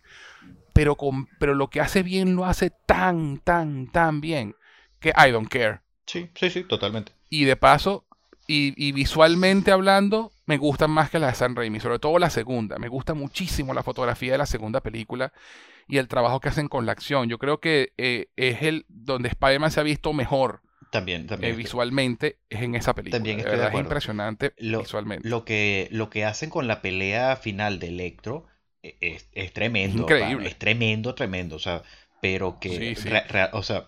Y, una de las cosas, y quizás adelantándome un poco, pero no son críticas, porque realmente son como nitpick, eh, porque eso no, no, hace, no, no mejora ni empeora la película, pero definitivamente es como wow, los efectos de Lizard y de, y de Electro de, de Spider-Man No Way Home parecían una mierda, sobre todo en comparación a, a cómo se yo, ven. Yo diría que Lizard y Sandman, Electro no tanto. Eh, Electro, bueno, pero, quizás, o sea, dije, quizás no on his own, pero en comparación, si yo te pongo una foto de Lizard en Amazing ah, Spider-Man y una foto de Lizard ahorita, o sea, pero ¿qué pasó? O sea, de verdad hay casi 10 años de diferencia en cuanto a efectos visuales de uno y otro. No, no te puedo creer. Y Electro ni se diga. O sea, los, puede que el diseño no guste, puede que el personaje no tenga sentido, chévere. Pero, pero los efectos visuales de la pelea contra Electro en esta, Amazing Spider-Man 2 son, son arrechísimos. Sí son. Y se ven todavía maravillosos. Y ese opening de, de, Spider-Man 2 eh, eh, balanceándose por Nueva York. Siguen siendo las mejores escenas de Spider-Man balanceándose por Nueva York. Siguen siendo las de Amazing Spider-Man 2. Sí, sí. O sea, de verdad que... Eh, y esa película para mí tiene un lugar especial en mi corazón porque de verdad me la disfruté demasiado cuando la vi por primera vez. Además de ese final, como bien dijo JK, el final de esa película es un golpe al hígado demasiado duro y demasiado bien logrado y todavía duele. Sí. Todavía. todavía. ahorita duele y, y, confirmé que todavía duele después de ver No Way Home y ya lo haremos de eso. Exactamente. Exactamente. este, pero bueno, eh, para cerrar ya eh, esto, este preámbulo, eh, Amazing Spider-Man 2 también tiene la colaboración de Hans Zimmer en el soundtrack, que no es nada desdeñable. Eh, y el tema de Electro en particular, cuando pelea contra Spider-Man en Times Square, que también es una mega escenota, eh, hay que destacarlo porque es el He lied to me, he said to me. Verga, es, es arrechísimo.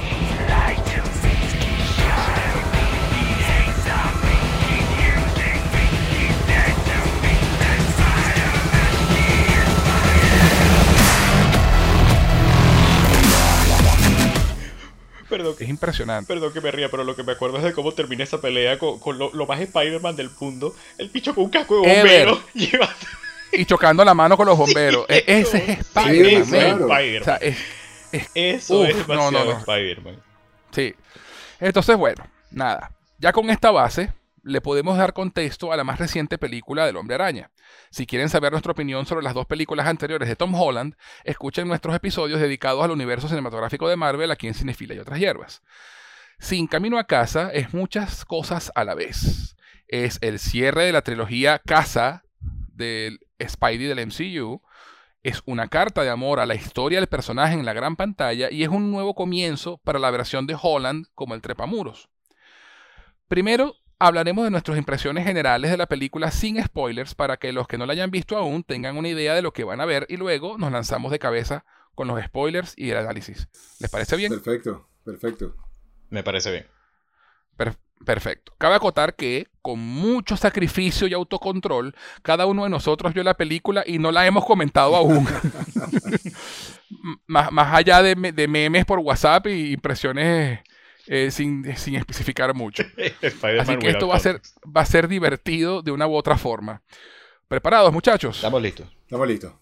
Ok, aquí vamos, aquí vamos. Diosías, empezamos contigo. ¿Qué te pareció Spider-Man sin camino a casa? Recuerda, por el momento, sin spoiler. Sin spoiler es muy complicado hablar de esta película. Solo puedo decir que, eh, solo puedo decir que es la mejor película de Spider-Man Ever eh, se resarció en muchísimas cosas de, lo que para mí era un problema con Tom Holland.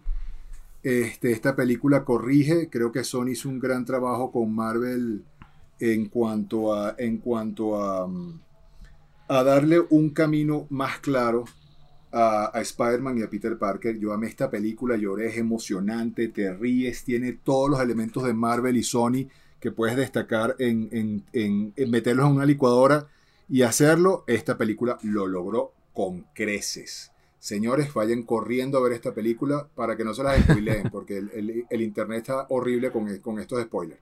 Así que vayan corriendo, pero la, la amé. Es verdad. La amé como. La amé muy por. Yo tenía expectativas muy altas y la superó y amé esta película por eso. Perfecto. JK, tú, cuéntame. Es chévere. ese, es tu review sin spoiler. Sin spoiler, esta película de pinga. Sucinto y tiquismiqui como, como buen Joto, como bien, como Totalmente. o sea, sí, para ver, eh, vamos, a, vamos a indagar un poco más sin, sin los spoilers, porque realmente sin spoilers es, es complicado es complicado bailar alrededor de esto, pero eh, si, si, hay, digamos, un análisis que puedo, muy, muy resumido, que puedo dar sobre esta película es que eh, no materializó mis mayores miedos, que eran el que fuese un despliegue de cambios y personajes sin ninguna clase de contexto eh, o, sentido con una trama. La trama es muy buena, la trama es súper emotiva. Este, no considero que sea la mejor película de Spider-Man ni la mejor película del MCU. Obviamente por la emoción uno sale como esto es lo mejor que he visto en mi vida. De hecho, si, si soy completamente franco, en este momento me estoy debatiendo si entra siquiera en, el, en, mi, en mi top 10 de películas del año. Probablemente lo haga, pero no estoy 100% seguro de eso.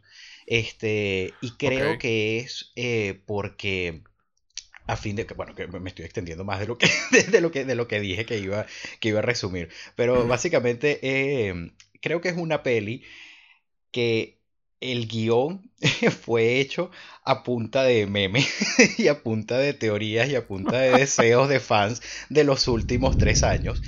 Y para mi absoluta sorpresa funciona. Y eso es lo que más me alegra, que a nivel de historia funciona. Yo te puedo decir de qué va, te puedo decir las motivaciones, te puedo decir el por qué ocurren las cosas. Y luego, cuando ocurren, Dios mío, o sea, eso es, mira, eso, eso es maravilloso y es una experiencia colectiva muy bonita, es similar a lo que vivimos, eh, José, cuando vimos Endgame, cuando vimos Infinity War, que tú te sientes viviendo esa experiencia, ese antes y un después pero tienes que verlo en el cine acompañado, un momento donde toda la sala se une para gritar, para llorar, para reírse, para, para todo, cuando no importa la, la frase que estás diciendo inmediatamente de que ocurren ciertas cosas, porque estás gritando y porque estás celebrando con un perfecto extraño que tienes sentado al lado, que bueno, puede no ser lo mejor ahora en tiempos de COVID, pero durante dos horas y media no importa. Eso, ese tipo de cosas es lo que yo más rescato de esta película, que me trajo una experiencia que no había vivido en por lo menos tres años porque nunca en, desde The Rise of Skywalker, imagínate, desde el 2019, no veía una sala de cine así. Estábamos discutiendo antes de comentar el podcast del Opening Weekend y lo contentos que estábamos por eso, por, por la, la oficial resurrección del box office y de la industria del cine. Creo que es lo importante de, lo que ocurrió este fin de semana y gracias a esta película. Que si la película no es buena, no ocurre. Porque esto se dio porque la película, porque la gente va cinco o seis veces a verla. En, en, bueno, quizás en un opening weekend es, mucho, pero, pero van. Es complicado. Dos o tres, por lo menos dos o tres veces. Dos o tres veces van a verla. Los fanáticos van desde, desde el miércoles y han ido. y eh, han, eh, han, habido noticias de personas que han ido todos los días a ver la, a ver la película porque la película es buena. Si la película fuese una mierda, no ocurriría esto. Este, es así.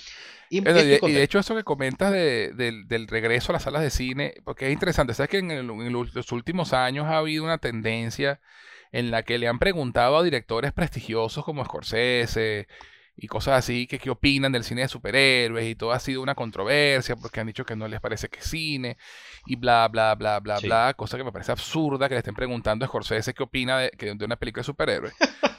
Pero este, hace poco entrevistaron a, a, Paul Thomas Anderson. Sí. ¿no? El, gran director de, de, Will Be Blood y, de, y de The Master y, muchas películas. Y ahorita que tiene una nueva que Licorice Pizza. Licorice Pizza, correcto. Este, que le preguntaron al respecto, ¿no? Y, y, pero, y, él contestó algo muy inteligente y, que me hizo respetarlo mucho más, que es que él dice, mira, yo no, o sea, hay que verlo de la perspectiva de que todos queremos que la gente regrese al cine, porque todos queremos que el cine se mantenga. Sí. ¿Y qué, y qué, y qué película va a lograr eso? Spider-Man. Así lo dijo. Y eso fue antes del estreno de la película. Sí. O sea, la película que, no podemos criticar esas películas porque son las películas que van a hacer que la gente quiera ir al cine otra vez. Sí, totalmente. Eh, ah, Esa fue la respuesta perfecta. Con, respecto a esos comentarios, em, por ejemplo, el que lo, de Ridley Scott y, y, Coppola fue como, wow, o sea, ya se, está yendo. Sí, Scorsese fue el más educado de los tres que dijo, eso no es cine. Lo que pasa es que Scorsese, y, y irónicamente, después de ver esta película, yo puedo entender un poco a lo que se refiere el maestro Scorsese, porque tú puedes opinar, tú puedes decir lo que tú quieras, pero tú no le vas a decir a Scorsese lo que es cinema y lo que no. O sea, es Martin fucking No, no, de bola. No, no, no digo tú, digo, digo cualquier persona en la vida, cualquier mortal. este, Yo no estoy de acuerdo con lo que él dice, para nada. Este, si tú pones una cámara y tú grabas dos horas de, cualquier cosa y tú lo presentas, eso es una película. Que el nivel sea alto o bajo, eso va a depender completamente del espectador. Pero como material es una, película. O sea, es un, eh, te, produce, te produce un sentimiento, está contando una historia. Lo que Martin Scorsese se refiere con las películas de Marvel es que son un parque de diversiones. Y para muestras lo que yo acabo de decir. Son montañas rusas. me metí en una sala de cine por dos horas a gritar, llorar, reír, este, con todo el mundo junto, pero, pero creo que tiene que haber, digamos, un... No se puede ir ni a un extremo ni al otro, porque, eh, y a lo que se refiere Martin Scorsese, es que una película es algo que eh, un cinema, como, como él lo, define, es, es, una, es un más cine de autor, es algo que trasciende en el tiempo, es algo como ahora, en el 2021, seguimos hablando sobre El Padrino como, no, no es un absoluto, pero eh, como la mejor película que se ha hecho en la historia, películas como Casablanca, películas como Lo que el viento se llevó. Me interesaría mucho, y es algo que no vamos a saber ahora, cómo se van a ver películas como Infinity War, como Endgame, como Spider-Man dentro de 20 años. Van a tener el mismo efecto, la gente va a seguir hablando de lo buenas que son, o van a valer tres cuartos de cualquier cosa porque simplemente la persona que lo vea en ese momento va a decir, bueno, pero esto es una tontería porque están trayendo a los, ¿sabes? Están trayendo un poco de gente que a mí no me importa. Esta película lo que hace es que toca teclas muy específicas de la generación de nosotros. Este... No, yo, yo, yo creo que, toque, yo creo que la, el, el, el, cine es, es, un tema complicado de definir porque eh, hay muchos tipos de cine. ¿no? Y hay muchos estilos de películas y hay películas que son películas para reír, para aplaudir, para llorar, para de todo un poco, ¿no? Este, yo creo que más allá de, de, de, que si la recuerden en 20 años o no, que eso ya es una discusión mucho más profunda, es eh, el cine es la experiencia comunal de, ir al, al, teatro, de ir a la sala de cine con un poco de gente que no, desconocida y, disfrutar una historia que te están contando, ¿no? Y, como bien dice JK, pues mira, eso es cine. Tú vas a la sala, te sientas a ver algo que te están mostrando allí. Eh, Yo... Y por eso fue la, la, la controversia, pues, porque eh, lo que implicaba la, la, forma negativa de entender lo que dijo Scorsese fue eso no es cine. Y realmente creo que está más cercano a lo que dice JK, ¿no? Que no es el tipo de cine que, digamos, trasciende. Mm. Sí, más de la época en la que yo, yo voy un poco más allá con eso. Yo voy un poco más allá con eso y, lo amplío. No, no solamente en cine, en general las artes tienen ese efecto. Y tiene que ver con cómo tú lo percibes y para quién está hecho. Este, Así Entonces decir que eso no es cine es como decir que, no sé, por ponerte un ejemplo, Crepúsculo en libros no es un libro porque no es Cervantes. ¿Sí me entiendes? Exacto, sino que es una eh, revista. Exacto. Entonces no, no, no, podemos caer en eso y mucho menos una persona de, de ese peso, no, no, no critico ni nada, pero me parece demasiado banal su comentario banal de un cine banal. No, y, pero es eso, ¿no? De, que no está hecho para él. Exactamente, pero eso es él, eso es para él. No está hecho para él. Eh, no está hecho para él. Y, y, yo creo que, bueno, en el caso de Coppola y de Ridley Scott hay un, hay un, hay un pequeño tema de resentimiento de que sus películas, especialmente Ridley Scott, no estaban atrayendo tanta gente a las salas, ¿no? Sí. Entonces, este, también hay un tema ahí como de, coño, la madre, la gente está yendo a ver Spider-Man y no fue a ver mi película que es espectacular sobre de Batman, Kylo Ren y Jason Bourne peleando en una película medieval. ese, comentario fue muy ácido. fue muy ácido. y, de, pero, pero también está en una realidad y es que estamos hablando de estamos hablando de pandemia, estamos hablando de nuevas realidades de streaming Estamos hablando de, de, públicos. Este, Ciertamente la industria cambió. Cambió muchos sentidos y ya no es el cine, no es la industria de los 70 donde ellos florecieron. Sí. ¿Por qué Spielberg sigue siendo relevante en muchos aspectos? Porque Spielberg ha sabido adaptar, ha sabido adaptarse. Exactamente. Este, los otros siguen haciendo las películas que saben hacer y las hacen muy bien pero ya no es el mismo público que iba en los 70 a ver, o en los 80 a ver Goodfellas. Exactamente. Entonces, este, eh, es, complicado, es un tema complicado y, nos estamos desviando mucho. demasiado diría yo, vamos, vamos, vamos a lo que vamos. Sí, sí. Este, vamos a encauzarnos, ¿ok? Este, mi opinión rapidita, sin spoilers de la película. Yo estoy más cercano a Diosías que a JK en, en cuanto a mi reacción, ¿no? Me parece que es una de las mejores películas de Spider-Man, eh, si no la mejor, eh, que se han hecho en muchos aspectos. Aunque bebiendo tanto de, de lo que vino antes, pues eh, también eso es un pelín trampa, ¿no? Pero igual la, la película en sí misma eh, funciona muy bien. Sí. Y, y yo también tenía lo mismo, el mismo miedo que JK de que fuera un, un- un desfile de cameos superficiales y, y que no hubiera profundidad. Y sí la hay. Sí hay una justificación buena de por qué está, están allí esos villanos, que eso no es spoiler porque lo vemos en el trailer. Sí. Este, y, y hay, y, hay, y hay un verdadero arco emocional para los sus personajes, no solamente para Spider-Man, sino para la gran mayoría de los personajes que están allí en la película. Es una película que te hace sentir muchas cosas, emoción, risa, llanto. Yo lloré como tres veces, este, por diferentes razones, no solamente de tristeza. Este, y, y de verdad que fue, una experiencia excelente en el cine. Y, y ya, no diré más porque hay que empezar a hablar de lo que hay que hablar. Así que llegó el momento. Los que no han visto la película, de los que nos están escuchando, vayan a verla lo antes posible para que el internet no le arruine las sorpresas. Y luego regresen para que disfruten de nuestro análisis. Última advertencia, se vienen los spoilers. ¿Ya se quedaron los que ya la vieron? Perfecto. JK. Ahora que te quitamos el bozal de los spoilers. Dios mío. ¿De qué, es lo, ¿De qué es lo primero que quieres hablar? ¿Qué es lo primero que te viene a la mente?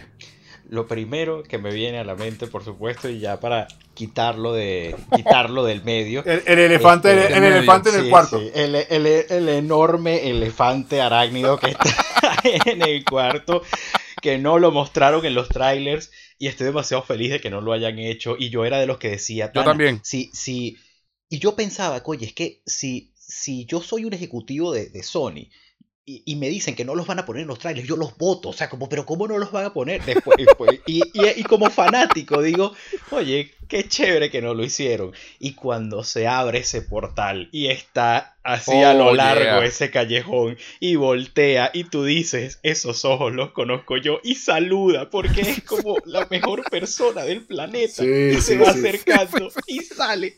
Y tú empiezas a gritar junto con los 100 desconocidos que tienes en la sala. Y lo que estás esperando es que se quite la puta máscara. Y cuando se quita la máscara, ahí está en todo su esplendor, regresando de Tic Tic Boom, Andrew Garfield. No joda.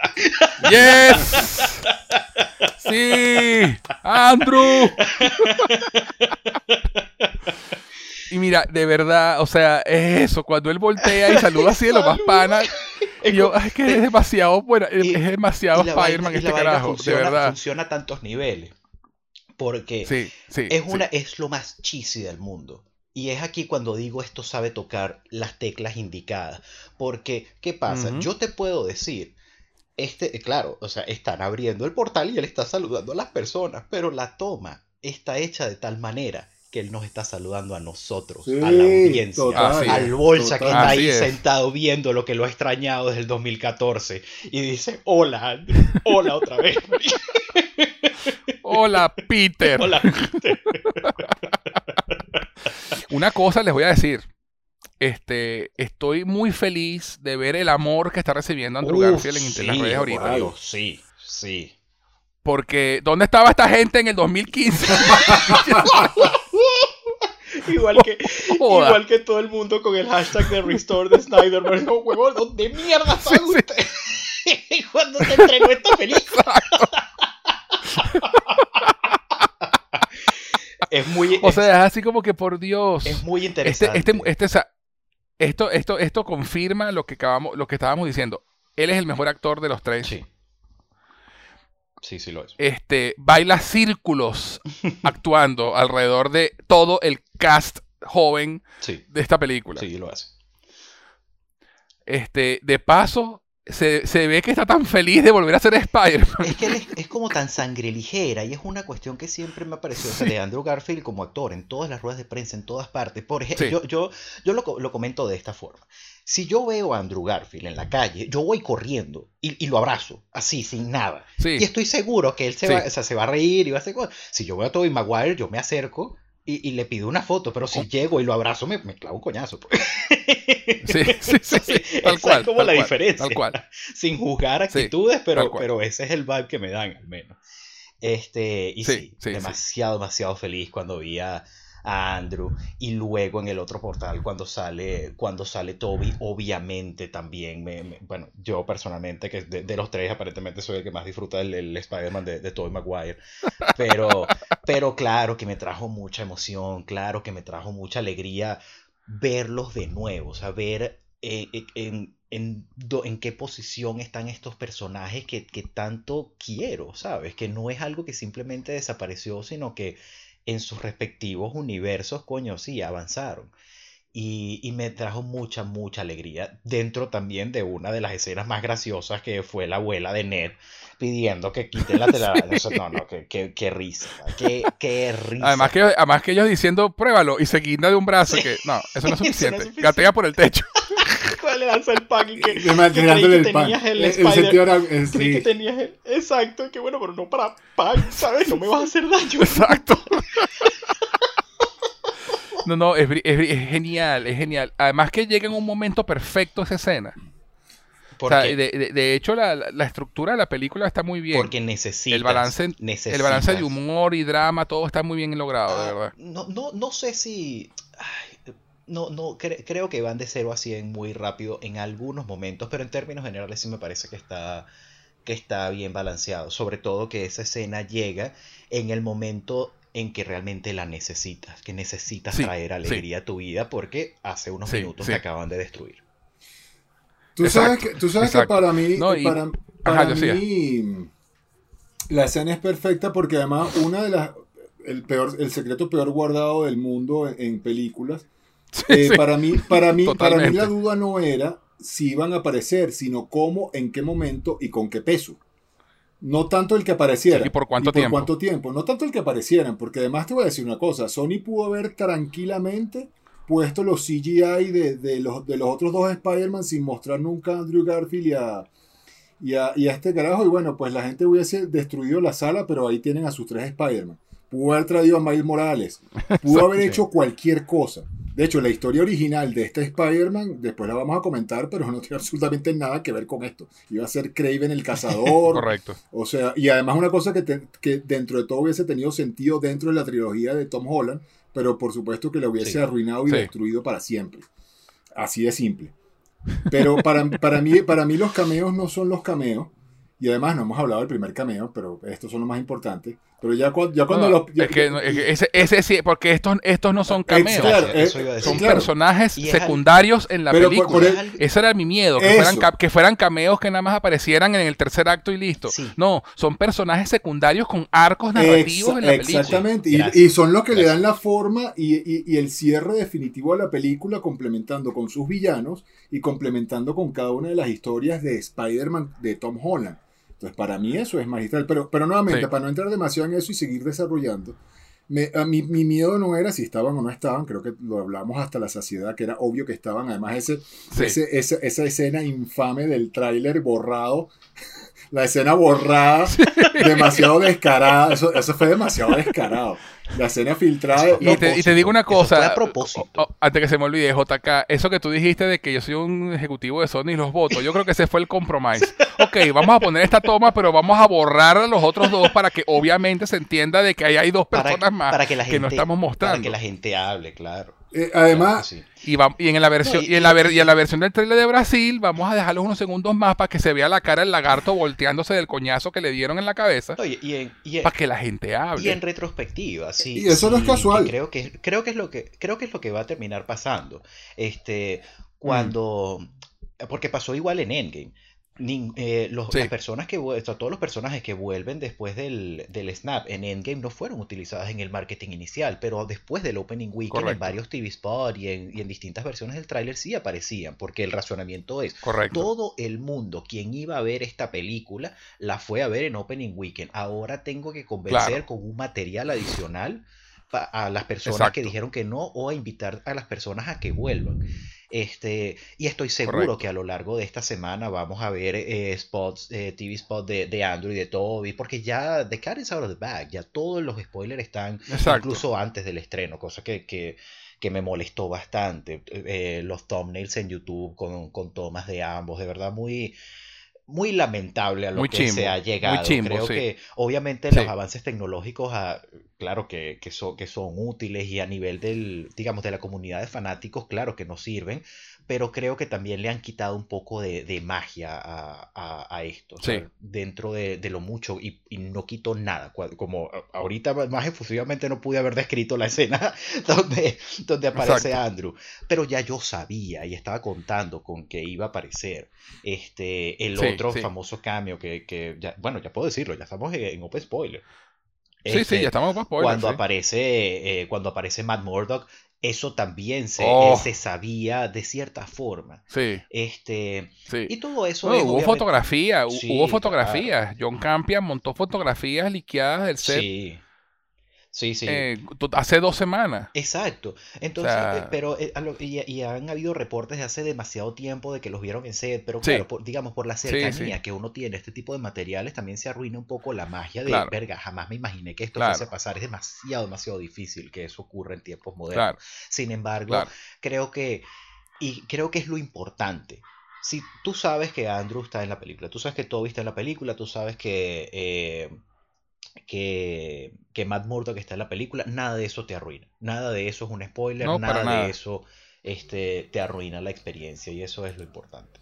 Es que para mí, para mí era eso, era, era, no, no era, no era, el, no era el, el, si van o no van a estar, sino cómo van a aparecer y cómo los vas a usar y qué sentido le van a dar a la película. Eso. Sí. Eso. Ese, ese era el, digamos que la, sorpresa iba a ser esa. sabemos que están, pero ¿va a funcionar? Sí. Creo que esa era la, verdadera sorpresa. Bueno, te, te, reboto la pregunta a ti, Diosías. La misma que le hice a JK. Ahora que te quitamos el bozal de spoilers, ¿de qué es lo primero que quieres hablar? ¿Qué es lo primero que te viene a la mente? No, bueno, ya, ya hablamos obviamente de, lo más importante, que, son, es la, presencia de Andrew Garfield y, y, y Tobey Maguire, pero yo quisiera hablar de los villanos. Esa decisión, esa decisión tan inteligente de este, de, poner el peso de la película con un sentido no fanservice. O sea, ahí el Doc Ock, el Duende mm. Verde, no están para hacer un fanservice, sino están para darle un sentido a, la historia de Peter Parker, Tom Holland. Eh, aquí sí lo voy a aprovechar y lo voy a mencionar porque no hablamos de las películas anteriores. Este, mi Spider-Man menos favorito, no menos favorito, sino que no me gusta lo que hicieron con Tom Holland y con esta película lo finalmente arreglaron ese, ese o sea, ya, ya por ejemplo voy a ver Homecoming y Far From Home con otros ojos después de haber visto esta película. Porque esta película, esta película con estos villanos hacen a Tom Holland crecer como Spider-Man, se convierte en lo que para mí es el verdadero, la verdadera esencia de Spider-Man. Este, tú puedes pensar que la decisión fue correcta o equivocada, y, trajo consecuencias muy graves para su vida, muy graves, pero él hizo lo correcto y hasta el final él está convencido de que hace lo correcto y no lo podías hacer con, con... Y la única forma de hacerlo es como lo hicieron, trayendo, trayendo a estos villanos espectaculares. Este, cuando, y, me refiero específicamente al Doc Ock y a William Dafoe, eh, básicamente. Porque para mí Electro, bueno, después hablaremos de Electro, pero... O sea, pudimos haber hecho esto sin Electro, pero necesitábamos ponerlos a todos. Este, incluso Sandman y, el Lizard son más un cameo, esos, ellos son más cameo que, que peso a la historia, especialmente el lagarto. Y por eso quiero hablar de los villanos. Sí. Pero es que tampoco podía, o sea, la, la idea era tener algo más cercano a los seis, siniestros. Para, para poder justificar además tres Spider-Man. Porque Spider-Man solo en, los cómics ha luchado siempre contra los seis siniestros de una forma u otra, con una ayuda u otra. Y aquí la única forma es justificar el regreso espectacular de estos dos señores y además darle un cierre a todas las historias, es decir, a las tres franquicias, les das un cierre para mí, en mi, en mi, en mi cabeza, un cierre, un cierre completamente justificado. O sea, aquí, aquí no estamos hablando de Tom Holland y tres películas, aquí estamos hablando de tres Spider-Man y, y ocho películas. Que estás, que estás dándole un cierre súper satisfactorio para, para quien lo necesitaba. Creo que ese cierre hacía falta. Claro. Sí, porque la, para ver, obviamente Andrew Garfield no tuvo su tercera película y, los planes con Tobey Maguire se quedaron, o sea, iban a desarrollar Exactamente. entonces nunca llegaron a dar ese... Exacto. Eh, por ejemplo, eh, háblese todo lo que quieras de, de, Dark Knight Rises, pero eso le da un cierre a ese Batman, se termina la historia. No, totalmente, este, totalmente. Y eso es algo que nunca tuvimos con Andrew y con Tobey. Correcto. Esta película rescata. Exactamente. Eh, yo sí considero que... es para ver, la película, bueno, lo dije antes, esta película está, está hecha a punta de, deseos de internet. Y es por eso que me da, me, da risa, porque la gente, la gente dice, esta película es este, del nivel o incluso mejor que Endgame, y no lo es, desde mi punto de vista al menos. Eh, la razón principal, Endgame me parece mejor película overall, eh, pero también Endgame es la culminación de 10 años consecutivos de algo que se venía construyendo y nunca antes visto. Esta película es algo más circunstancial, es más una, una oportunidad muy, muy bien aprovechada, pero no es algo planificado. Este, es algo que está construido en base a, mira, vamos, y esto, esto estoy segurísimo que no tengo pruebas, pero tampoco tengo dudas, de que estas conversaciones comenzaron después del éxito que tuvo Spider-Man Into the Spider-Verse. De que dijeron, ok, esto, esto de este nivel, porque esto es, esto no es Iron Man volando, esto no es eh, eh, Thor levantando el, martillo.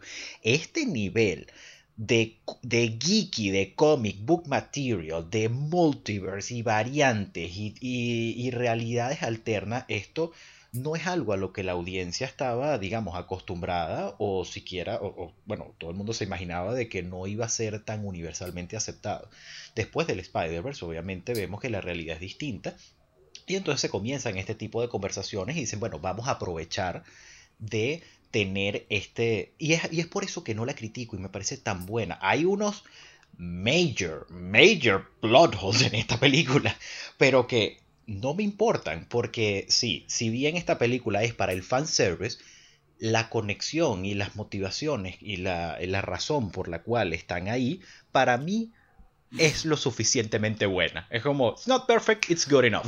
y ya, No, y, y, no, y, y, sin ser eh, perfeccionista en el, en el sentido de que necesito que todo encaje como Lego.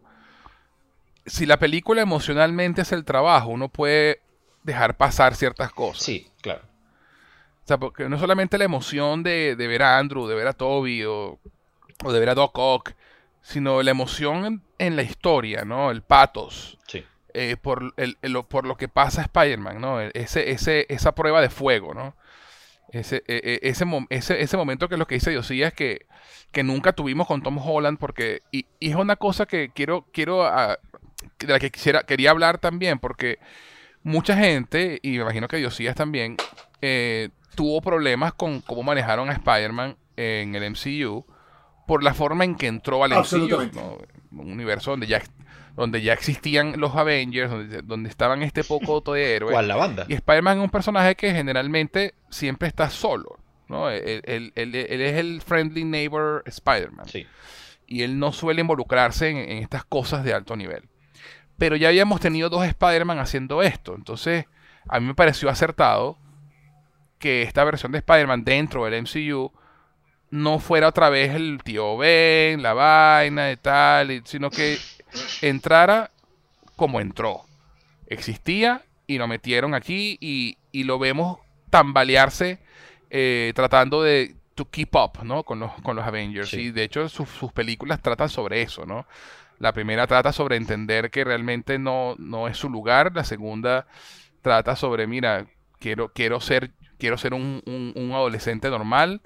y no puedo. Y esta tercera es donde realmente entiende que con un gran poder viene una gran responsabilidad. Sí. Me parece que ese arco de, de Tom Holland en las tres películas y lo que dice José es verdad. Ahora que vimos esta, en retrospectiva, las otras dos de repente mejoran un pelo. Bueno, a mí, a mí personalmente, pero te- la, la que más me gusta, de, de- incluyendo esta película, la que más me gusta de Tom Holland es Homecoming. Esa primera película me parece super charming y me parece encantadora y, y me parece Sí, sí, Y es- total- y es ver un totalmente. Totalmente. que es un niño. O sea, hay un momento de esa película cuando, cuando eh, la, la chica que le gusta, que no es MJ, eh, la, la otra chica, la hija de Bob, Ajá, la otra, sí. que le dice, este, ven a la piscina con nosotros y la cara de él de coño, de verdad no sabes cuánto me gustaría poder hacerlo, pero, Sí. pero no, no puedo. Y más que no puedo, es, es un. Siento que, siento que tengo que probarle al señor Stark y tengo que probarme a mí mismo que soy como digno de eso y Sí, cometo muchos sí. errores de niño.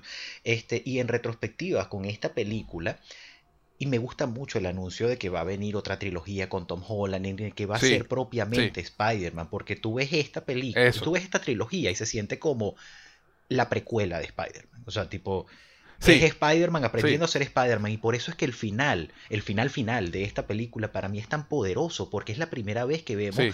a Tom Holland columpiándose por la ciudad de Nueva York, saliendo por la ventana de su apartamento de Shield con un traje que él cosió espectacular, el traje Sí. por cierto, con esa... Oye, y oyendo, y oyendo el, el, el police scan. Exactamente, y tú dices, eso es Spider-Man, o sea, yo salí de esa película diciendo, Sí. coño, quiero, quiero jugar Spider-Man 4, o sea, así me siento, o sea, Sí, como que eh, eh, Spider-Man Sí, 4, tal no. Spider-Man de PlayStation 4, perdón. Spider-Man de PlayStation 4, Exacto. sí, yo te entendí. Este, y, Sí, es eso. Entonces, y a mí me parece que fue acertado que, que lo manejaran de esa forma, ¿no? Este, y no repetir que, de- que fue una de las cosas que se le criticó a la versión de Andrew Garfield, ¿no? Que Sí. lo, lo mío dijimos aquí mismo, been there, done that, ya eso lo hemos visto antes. Entonces, this is something different. Esto fue algo diferente. Y, y a mí me gusta que haya sido así, ¿no? Y, y justamente, y ahora tenemos esa, esa ganancia de que ahora es, Tom Holland es el Spider-Man es que todos Spider-Man, conocemos. sí. Sí, Spider-Man, no es Spider-Boy. Yo por mi parte, una de las cosas, uno de mis mayores problemas con, con Tom Holland es que este Spider-Man, y, ahora que lo, que lo ponemos como precuelas de Spider-Man, me encanta muchísimo ese concepto y creo que todo el mundo lo va a abrazar con, con mucho gusto porque es realmente eso. Mi problema con Spider-Man es que precisamente él era un sidekick y no, y no el Spider-Man al que Ujú. estamos acostumbrados. Él era el sidekick de Tony Stark, o sea, pero la forma en la que entra el MCU para mí es perfecta, precisamente por eso, Iron Man Jr. precisamente por eso. Y sus películas individuales me causaban cierto, cierta molestia por eso, porque terminaba siendo un poco el tema de- de- de- de- es que este Spider-Man es muy niñito y, y eso tenías que Sí. reflejarlo y no es fácil, no es fácil meter a Spider-Man además en, en este mundo de superhéroes tan construido y su, y su y su aporte la verdad es que me gusta mucho más dentro del, del, del MCU como con los Avengers que como sus películas individuales salvo y aquí es donde hago la Sí. excepción salvo por lo esto que acaban de hacer para mí esto acaba de salvar completamente y justificar las dos películas anteriores y, y por eso para mí lo hace una muy buena trilogía porque este sí es el verdadero journey of a hero este sí es el verdadero camino del héroe Correcto. eh, sí. construido de una forma muy inteligente. Este es el Spider-Man que más participaciones ha tenido en el cine, tiene cinco. Este, cinco Sí, o sí. seis. Eh, Endgame, Infinity, Civil War Capitán. Civil War y y las, las, tres, tres películas. películas. él. Entonces, o sea, e- es un arco bastante Ujú. amplio si se ponen a ver. O sea, se, se tomaron su tiempo para construir un, un Spider-Man que queremos. Y lo amé, lo amé, lo amé. Este, y por eso amo esta película y por eso, y por eso subió tanto en mi tope. No tanto por. No tanto porque sí, para mí sí es una buena película que está construida eh, de una manera inteligente, sino que. Y, y que le da cierre a todos los Spider-Man, sino que abre una, una nueva. abre una, una nueva. un nuevo espacio para, para ver eh, algo muchísimo mejor eh, en Spider-Man y algo completamente desconocido y con, con, con todas las posibilidades infinitas que ahora se presentan gracias a lo que pasó en esta película. Bueno, fíjate, ay, Exacto, apro- bueno. aprovechando ese Ajá. comentario, este, yo, yo en este momento, después de ver esta película, estoy mucho, mucho más emocionado por el futuro de Spider-Man de lo que podía estar incluso después de su presentación en Civil War. Completamente de acuerdo. Eh, eh, es un Spider-Man que ya vimos que tuvo ese, ese crecimiento y, Marvel y Sony realmente hicieron un trabajo muy muy bueno con esta especie de soft reboot. Incluso el director ya no va a estar, bueno, no, no sabemos, pero estamos asumiendo que ya no va a estar tan involucrado en... no, va, a ser otro, va a ser otro director. Claro, porque Este, John Watts está pasando a hacer Fantastic Four. Em, oh, sí. Y va, y va a haber un, un fresh take y van a venir nuevos personajes y van a estar creo que va a haber una muy sana desconexión del MCU para Spider-Man que le va a permitir eh, ser ese Spider-Man que todos conocemos y amamos, el Friendly Neighborhood, el, que está tratando temas mucho más locales, mucho más sencillos de desapareció mitad de la galaxia. eso es como... Eso, para mí wow, eso es como such a big job, Para, mí eso es vital, es vital de cara al futuro de Spider-Man y por eso tenía que pasar esto que pasó. Tiene que finalmente además, sí. Eh, no, no, no, podemos, no podemos tampoco eh, descartar la realidad, la verdad verdadera sobre todo esto. Y es que cada vez se va a hacer más difícil esta, estas participaciones entre Spider-Man y Sony, estas colaboraciones Sony-Marvel no son para nada fáciles de negociar.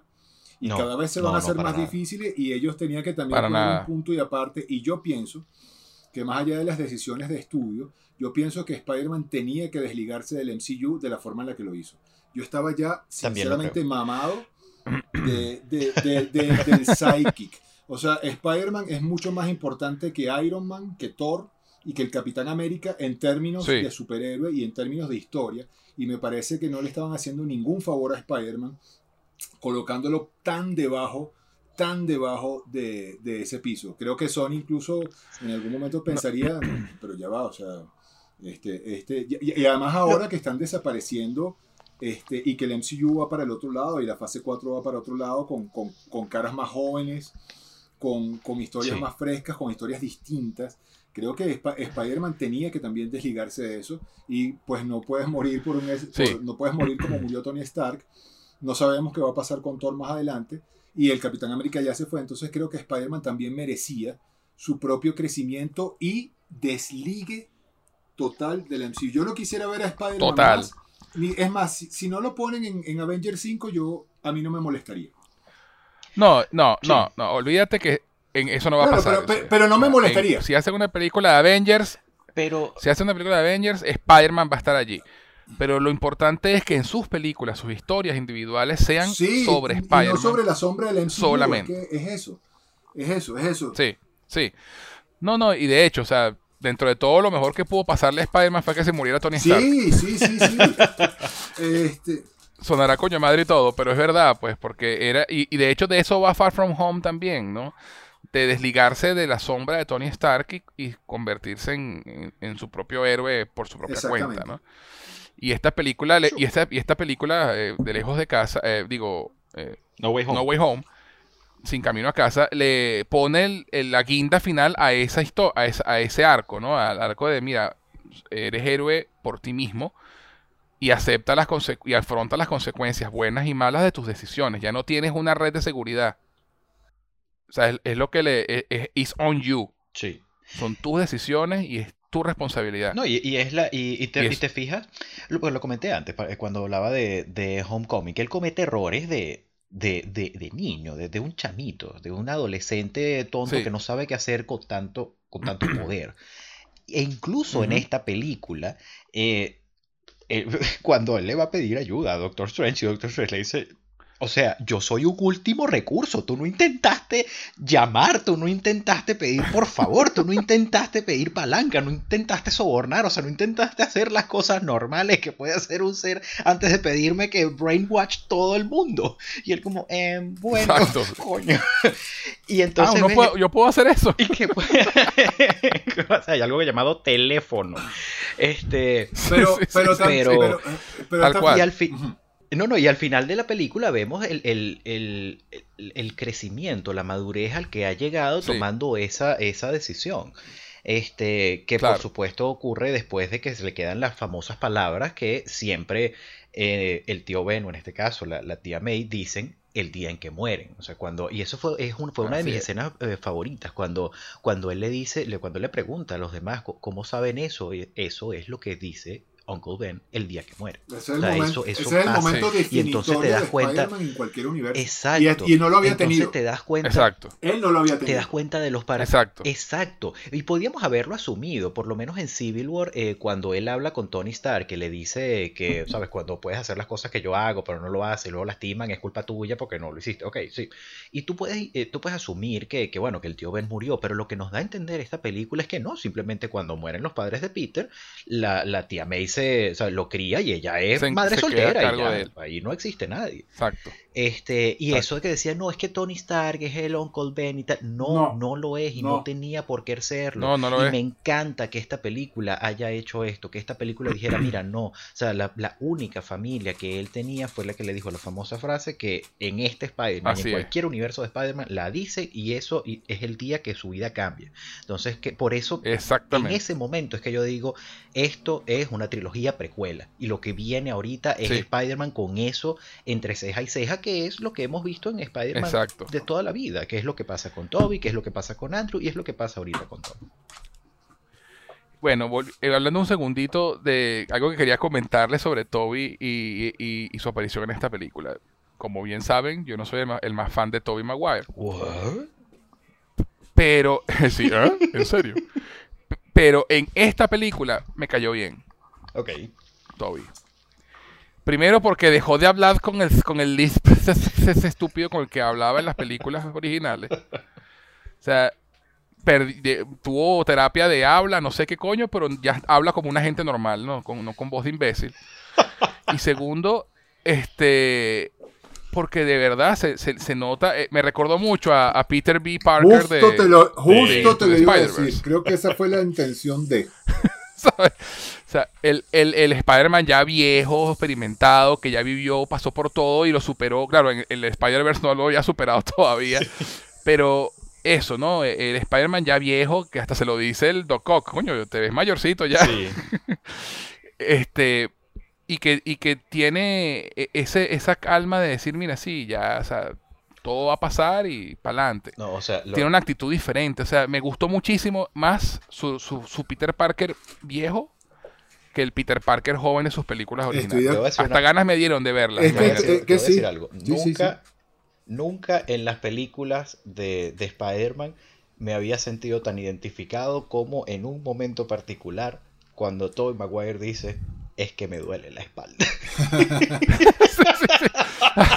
Además del chiste interno de que Toby, de que Toby tuvo peos en la espalda cuando Spider-Man 2 y casi, y casi lo sacan de la película y ponen a Jake Gyllenhaal y, y todo el tema, ¿no? Pero no pero lo mejor de todo es Andrew. Chamo, yo te sono la espalda, ven acá. Véngase. No, no, la, O sea, la- la- las, interac- eh, son las interacciones entre los tres actores, además que tienen una química espectacular. Sí. Tú sabes que, tú sabes que ahí, ahí lanzo rapidito para que, para que nos extendamos bastante, porque creo que en este tema sí podemos hablar mucho de, la, de, de- de esta interacción.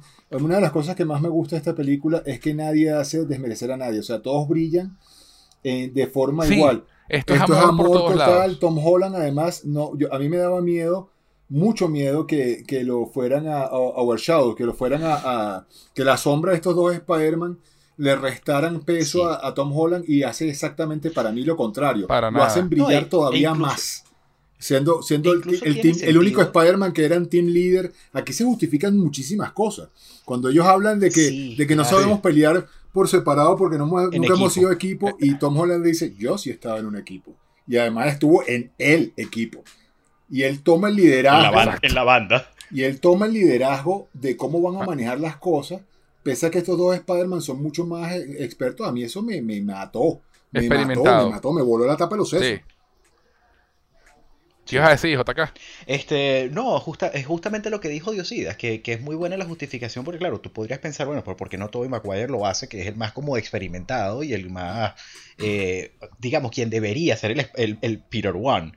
Pero no, es Exacto, Tom Peter Holland porque es el único que sabe trabajar en equipo. Los demás han tenido que lidiárselas por sí solos en sus respectivos universos. O sea, uno de, mis- de mis momentos favoritos, como tantos de la película, es, es que no quiero alardear, pero yo, yo estoy en los Avengers y los juegos como, Y ¿qué eso, es sí. eso? ¿Y esos quiénes son? ¿Qué es eso? Es una banda. Y está en una banda, qué fino.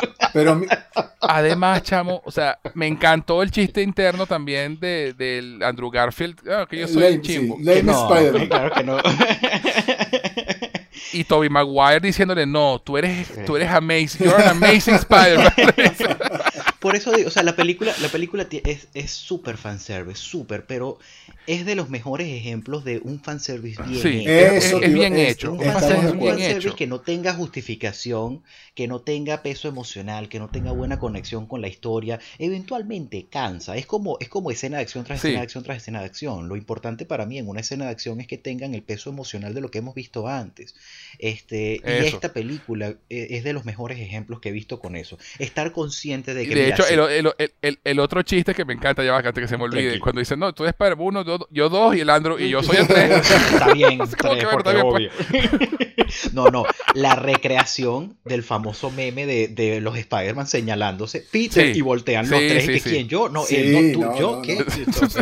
no, Peter Parker. mira, yo te digo una cosa, esta, esta, esta película, esta película es una carta de amor a Spider-Man en el cine. Sí, lo, sí lo es. Y no solamente eso, sino que detiene el debate, pana. O sea, ok, a mí me gusta más este, este es el otro, pero esos tres personas en esta película se, se aprecian los tres y se valoran los tres. Se complementan. Y hacen que uno valore a los y tres. Se complementan perfectamente en la pantalla.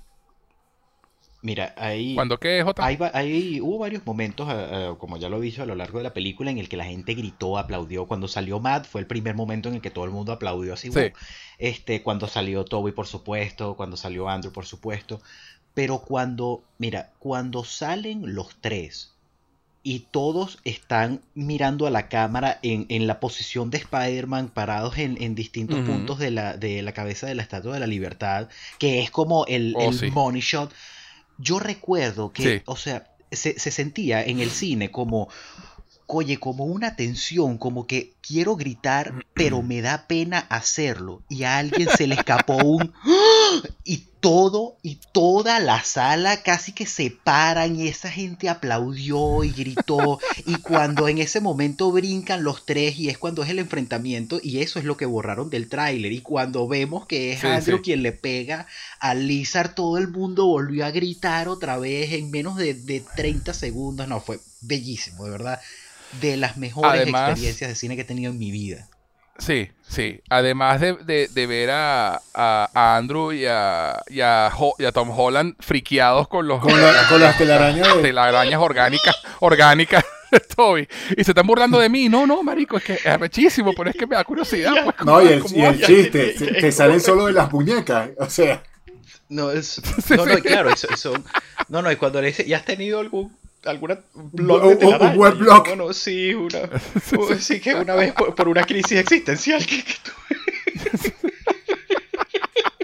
y hablando de crisis existenciales, eh, creo que yo puedo, yo creo que la, mi escena favorita de ellos tres es justamente la, la escena en la que se conocen.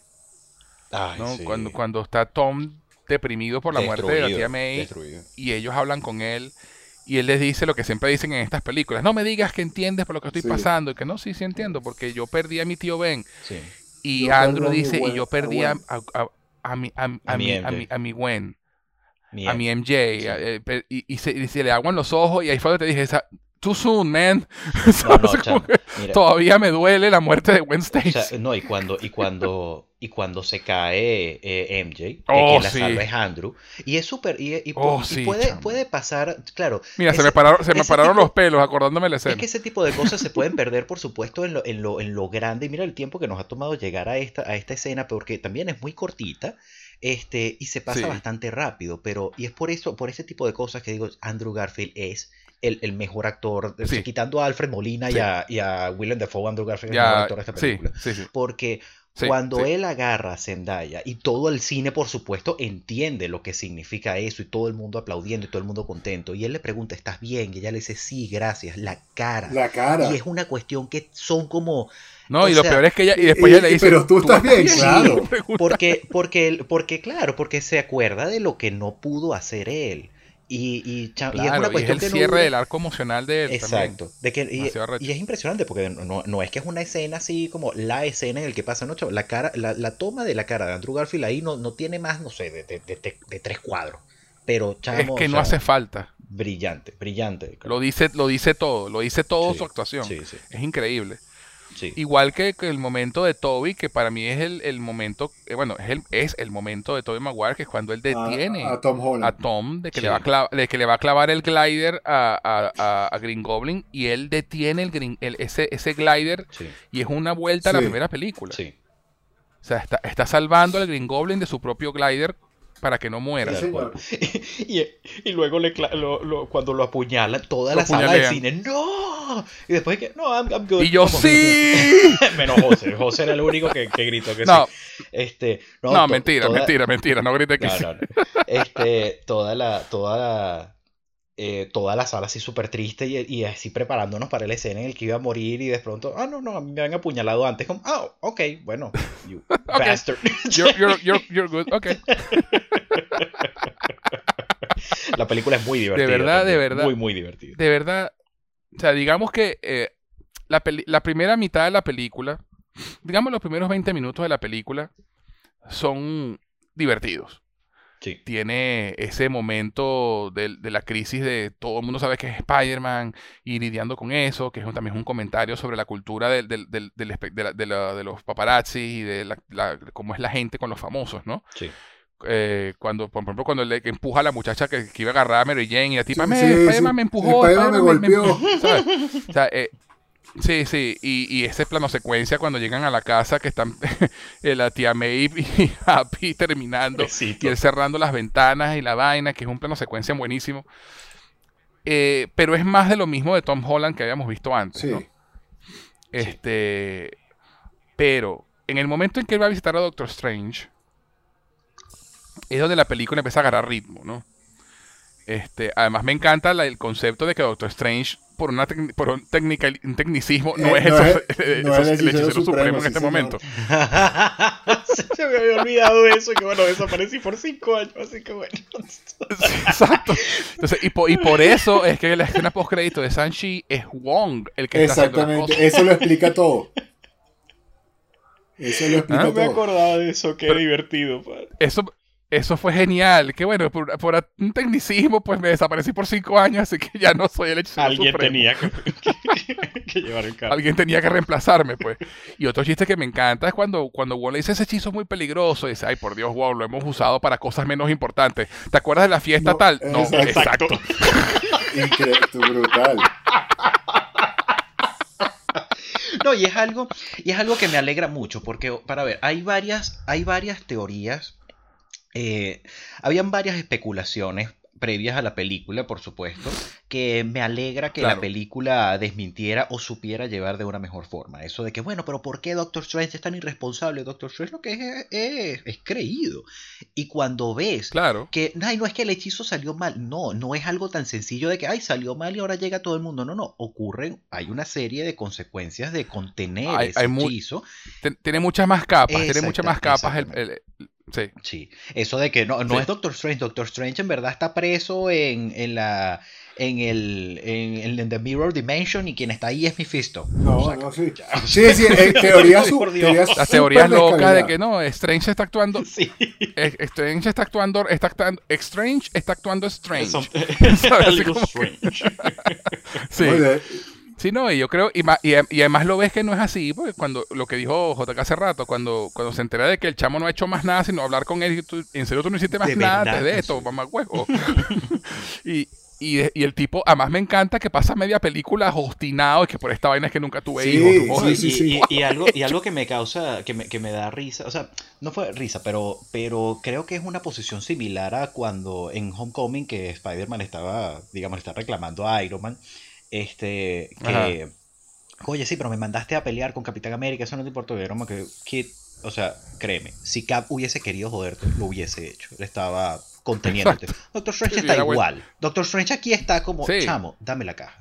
Dame la caja, por favor. Luego con la cuestión de las matemáticas, que fue muy divertido, por cierto. y, fue, no, y fue una solución brillante de, cómo, de cómo Spider-Man eh, logra vencer a Doctor Strange. Sí, sí. Pero, pero ah, yo soy, ah, esto, es matemática, yo soy bueno en geometría, venga. Exacto, pero entendiendo eso, tipo, mira, si, si quisiera Doctor Strange. Exacto. Eh, Doctor Strange estaba pulling his punches. Pues. Pero tú voy a decir, o sea, sí y no. Exacto. Sí y no. Este, por ejemplo, una escena que a mí me llamó la atención, y no sé si ustedes se fijaron, la explicación del por qué el Doctor Strange no le puede quitar a, Peter la, caja ni siquiera cuando lo saca de su cuerpo, es que tú ves, cuando tú ves, cuando tú ves la, forma e, etérica de Peter, tú ves el Spider-Sense. Sí, sí. Alrededor de él. Exacto. El Spider-Sense, sí. Que no puede agarrar, la caja. Y es el Spider-Sense. O sea, es, así. es el Spider-Sense el, que el que hace que el cuerpo se mueva.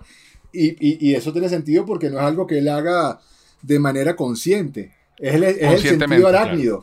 y, y, lo ves, y lo ves visualmente, brother. A mí eso me voló la tapa los sesos. Yo me, yo me medio di cuenta la primera vez, pero cuando la volví a ver la película, me fijé más en detalle y tú ves el sentido arácnido de manera física en la representación astral de Peter y a mí eso me voló la cabeza. Y eso es un detalle tonto del que creo que nadie ni siquiera ha hablado. Y, pasa, y pasando ese momento, cuando él se eh. da cuenta de, lo que está pasando, de quién es el, villano, pues de cuando, de cuando ataca a, eh, a, Norman, porque se da cuenta de que, mira, algo está mal, alguien aquí no me está alguien aquí no me está calzando y eres tú, te encontré y estás de una. Y el bicho, y ahí le, cambia la cara a Willem Dafoe. Porque es que además, además es, también el desarrollo del poder, donde en la primera película ni siquiera lo tiene. No hay ni un viso del, sentido arácnido. La primera vez que, tenemos una, una, un pequeño hint del sentido arácnido es en, es en, Infinity War. Endgame, en Infinity eh, War. Eh, y, es un, y es un viso muy lejano. Después cuando ya el Spider, el Spider Coso que le dice la tía, no me acuerdo, el, Peter... El, el, Peter, Tingle. Tingle.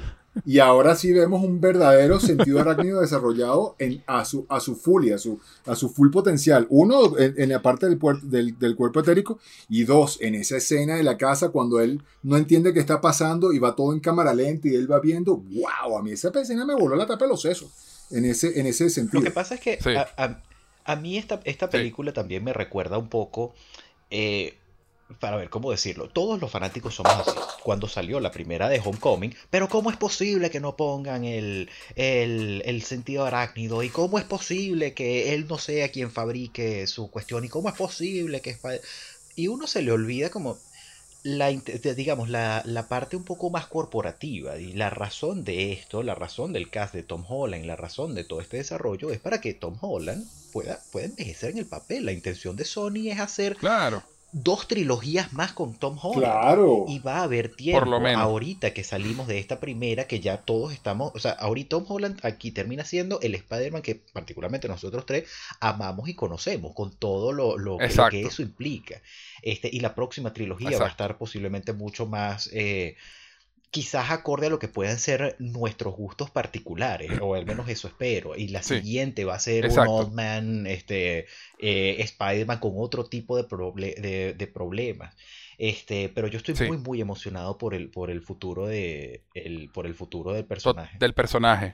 Totalmente, totalmente. Dentro y fuera del MCU, porque ya Kevin Feige dijo que, que Spider-Man es el único de los héroes que puede brincar de un universo cinematográfico al otro. Sí, gracias por decirlo, porque esa es una cuestión que también eh, tenía mis dudas. Yo estoy en una posición similar a la que comentaba Diosidas, de que mira, a mí personalmente eh, ya estoy un poco cansado de, la actitud de, de, de Spider-Man tan en la sombra del MCU, sobre todo porque no lo necesita, porque el MCU está bastante, bastante cargado de superhéroes, este, y y Spider-Man va a pasar a ser uno más de estos. O sea, ¿cuánto tiempo va a pasar? Claro, en estos últimos años la historia ha estado muy enfocada en Spider-Man por, por obvias razones, pero en un futuro, ¿cuánto tiempo va a pasar entre una película de Spider-Man y otra? ¿Qué tan involucrado puede, o qué tan conectado puede estar? Sobre todo con la particularidad que tiene el personaje que hemos discutido aquí.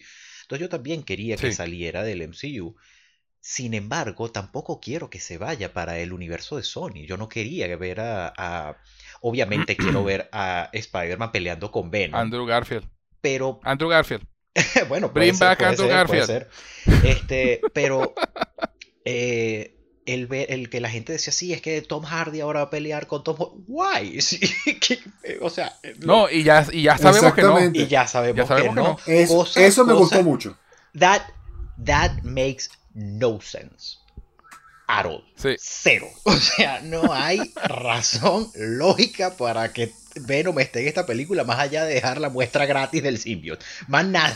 No, pero, pero- pero No, a mí me, me encanta. encantó y me encantó todo el, el hecho el hecho el hecho de que de que lo de que hicieran ese ese red herring no ese que ah, vamos a traerte a Venom para acá no no mentira Psych lo vamos a regresar pero va a dejar No, no, claro, pero. una muestra del simbionte pero a ni- ¿por qué? porque a mí no me molesta que el simbionte venga de otra dimensión por ejemplo No, no, y, y este- no del espacio Para ver, a mí, a, mí no me molesta. A mí, no, a mí no me No me molesta. A mí no me a mí lo que me había molestado era que Tom Hardy ese Venom estuviera en el MCU Sí, a a mí, mí no me tampoco. gusta ese A Venom mí, a mí sí, a mí sí me gusta ese Venom, pero no calza para nada con el tono del MCU. No, a mí no me gusta, Este, ni calza, es ni lo quiero, ver, y por a- mí pueden desaparecerlo. Y creo que lo, lo mejor que pudieron haber hecho, Ay, no, a mí. lo que mejor que pudieron haber hecho es de, de- dejar un hit de Venom, pero Además que me- no va a ser él.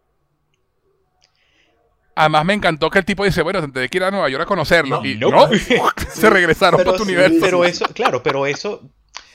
A, ver, no, no es algo que no es que me desagrade. Y no es que digo, y ya lo hemos hablado, no hay nada en esta película que, que profundamente me desagrade, pero son cosas que simplemente uno dice, eso no tiene sentido y lo dejo pasar por cuestión de emoción y punto.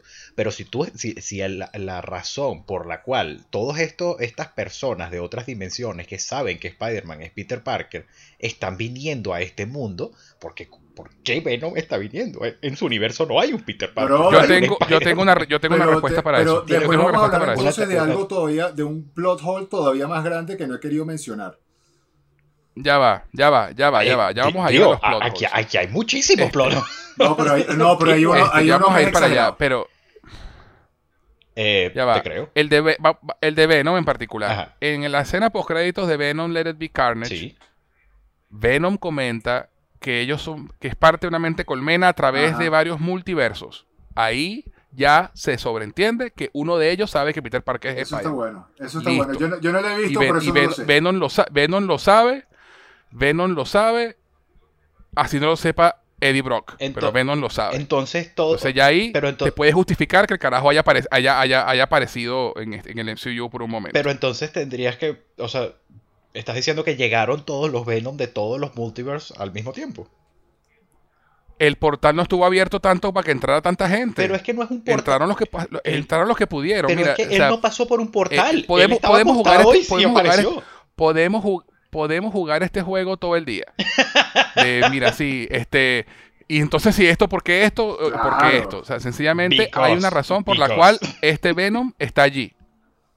La- lo mejor de todo fue que se lo regresaron para otro lado para que no Sí, jodiera sí, más. para mí está completamente justificado Este- el, el- el precisamente hacerlo, entrar para que, para que nos asegure que no va a estar. Gracias. A mí me, Eso. a mí, a mí me Y alegra. para que deje el simbionte. A mí me, me- no, me, no me molesta lo del symbiote. No tiene sentido que, que, eh, salga y entre. Y me, y me alegra que no se quede. A mí me gusta. Y bueno, y lo he comentado contigo, José, muchas veces. O sea, yo odio la primera película de Sí, Venom, sí. La odio con toda mi fuerza. La segunda, la verdad, aprendí a, a- a disfrutarla. Pero Y me fíjate gusta- que en la, post, en la postcréditos de, de, de Let It Be Carnage, Venom cuando lo ve dice, that guy. Lo dice Venom, no lo dice Eddie Brock. Eh, es interesante, no O lo sea, había ahí te está diciendo que está diciéndote que sabe que lo conoce, ¿entiendes? Entonces, creo que le estás dando, ahí creo que le está, estás dando mucho eh, crédito a la película. Entre, li- entre, entre líneas lo dice, Eh, pero lo dice. Well, Lo dice. Bueno, en fin, el caso Pero- es que con. Coño, se me, se me fue, Lo la, dice, se chico. me fue la idea, ¿vale? ¿Qué te iba a- Ah, no, que a mí me gusta lo que están haciendo con Sony sin Spider-Man. Con Venom como centro. O sea, obviamente, vamos a ver cómo. A mí no. Vamos a mí a- no me gusta la idea de Venom solo. no, me a mí gusta. sí, a mí, No me gusta, no me gusta, no me a gusta. mí, a mí me parece que. Me parece que está bien. No, no, me hace. No me Van hace dos falta. películas y ninguna me parece que tenga No, nada rescatable. Eso te iba a decir. la verdad. Para mí, o sea, para mí, yo- mi, mi hate con Venom eh, es, es visceral y tiene que ver con eso, con que para mí no puede existir Venom sin Spider-Man, no tiene sentido alguno. Sí. No lo puedo justificar, no lo quiero, no Y me las do- y va- importa, y van dos nada, películas y todavía no, no aportas no- nada. Pero claro que lo. No, y no solamente eso. Van dos películas y no me han convencido de que Venom funcione sin Spider-Man. Ni, a ti ni a, ni a nadie. Creo que, creo que nadie se ha convencido. No, A mí a- me convencieron. otra cosa. y, y, y, y la, y la, y la, taqui- y la taquilla, la taquilla podría diferir fuertemente con tu opinión. ¿Cuánto Bueno, hizo Venom? bueno. Porque me ¿Cuántas- parece que... mira, la, mira, la taquilla, mira, la, mira la taquilla de Transformer 3. o cuatro. Claro. Eso no dice no dice nada. eso no- Claro, es no, lo que hablábamos hace un rato. la muy- taquilla no necesariamente estoy- va a tener una buena o mala película. Es simplemente una película que, Estoy- que fueron a ver.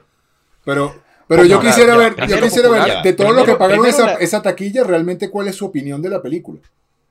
O sea, la fuiste a ver gente como. le como- gusta. No. Y yo no, Bueno. y yo no puedo entender por qué. oh, Digo, a la gente le gusta. La primera película de Venom hizo Sí. casi 800 y pico de millones. La segunda, Sí, la sí, segunda sí. obviamente por la pandemia no ha hecho tanto, pero en el domestic hizo casi lo mismo que la primera. ¿Y los reviews? Cuidado y no más. Los reviews, o- a la crítica. lo- los No, no la crítica de los fans, de los fans, la segunda- la- No, la crítica, o sea, o sea que a mí la, la crítica no me interesa. más a la- es altísimo, es altísimo. Uf. El, el- el- El- de, sí, de la primera sí, película sí, a la gente le ha gustado. está como en el 89%, Guácala. 85%. A Es la gente, misterio. al, Es especta- un misterio. al espectador promedio, le gusta lo que hicieron con Venom. Uy. Obviamente nosotros nos Sí. ponemos a debatir, tipo, es que Venom sin Spider-Man no funciona. Venom sin Spider-Man funciona. O sea, Venom es un, un extraterrestre que se que un parásito extraterrestre que se pega de alguien aquí en la Tierra. Ya, ahí te conté el origen de Venom sin Spider-Man. Ahí está. Que la película no, no sea lo que a uno le gustaría y lo que uno conoce de cuál es el potencial que pueden tener con ese personaje es otra cosa. Pero a mí me parece, at the very least, interesting lo que están haciendo con Sony. Vamos a ver cómo sale Morbius, vamos yo a ver yo- cómo yo sale lo único que, res- que rescato de, Este- de Venom es, es, es la es Tom Hardy y su interacción con el simbionte. Sí, Sí. eso sí. Eh, esos, esos momentos realmente son divertidos y en la segunda en particular hay momentos geniales entre Sí, ellos sí, dos. sí lo, sí lo es. Es, es una película, Es- es una película más para, por así decirlo, es para el público. como diría. Como diría Jeremy Jans, esa es una película que me- se me va a olvidar en T minus one day. Ah, already forgot. ya se me olvidó. Mira, pero estamos estamos súper desviados, muchachos. ¿Para dónde vamos ahora? Estamos, sí, sí. No, no, ¿Para no. dónde va esto? Venom, Venom, Venom es parte de, de- de Sí. esta película. Sí. así Sí, que- no, pero le, le dimos mucha importancia. Lo siento, pero le dimos demasiada Este, digo, tú, importancia. tú ibas, tú ibas a comentar un, un Bueno. plot hole gigantesco que tenía esta película Oye, que no, no tenía oh, que mira, yo brother, sí. yo no sé, incluso Adelante. yo no sé si hacerlo o no hacerlo, porque esto puede generar un debate en el que podemos estar aquí horas. Pero Bueno, pues Electro no ¿no? conoce, la, per- la- el- Electro no tiene por qué estar en esta película, Electro no sabe quién es Peter Parker. Y no solamente no lo sabe, sino que nos los restrega en la cara al final cuando le dice, yo pensé que tú eras un morenito y era referencias negro. a Miles Morales. ¿Cómo llegó? Obvio. Eso, eso, haber- eso me dio mucha Tiene que risa. haber un Spider-Man negro en alguna parte y todo el cine que sí. Pero brother, este, pero brother, eso, eso invalida completamente Bueno, la presencia mira, de Jamie Foxx en esta película.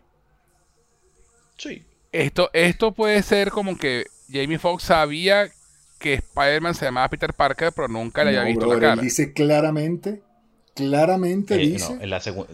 Yo no sabía, por eso, él le dijo, yo no sabía, yo pensaba que eras negro, pero no le dijo, no sabía que te No, llamabas Peter no, Parker. no, no, no, no. O sea, ojalá, ojalá, yo creo que esto va a ser muy polémico, pero no hay ningún sitio en ninguna parte. e Incluso me puse a leerlo porque yo no me di cuenta, yo fue que lo leí.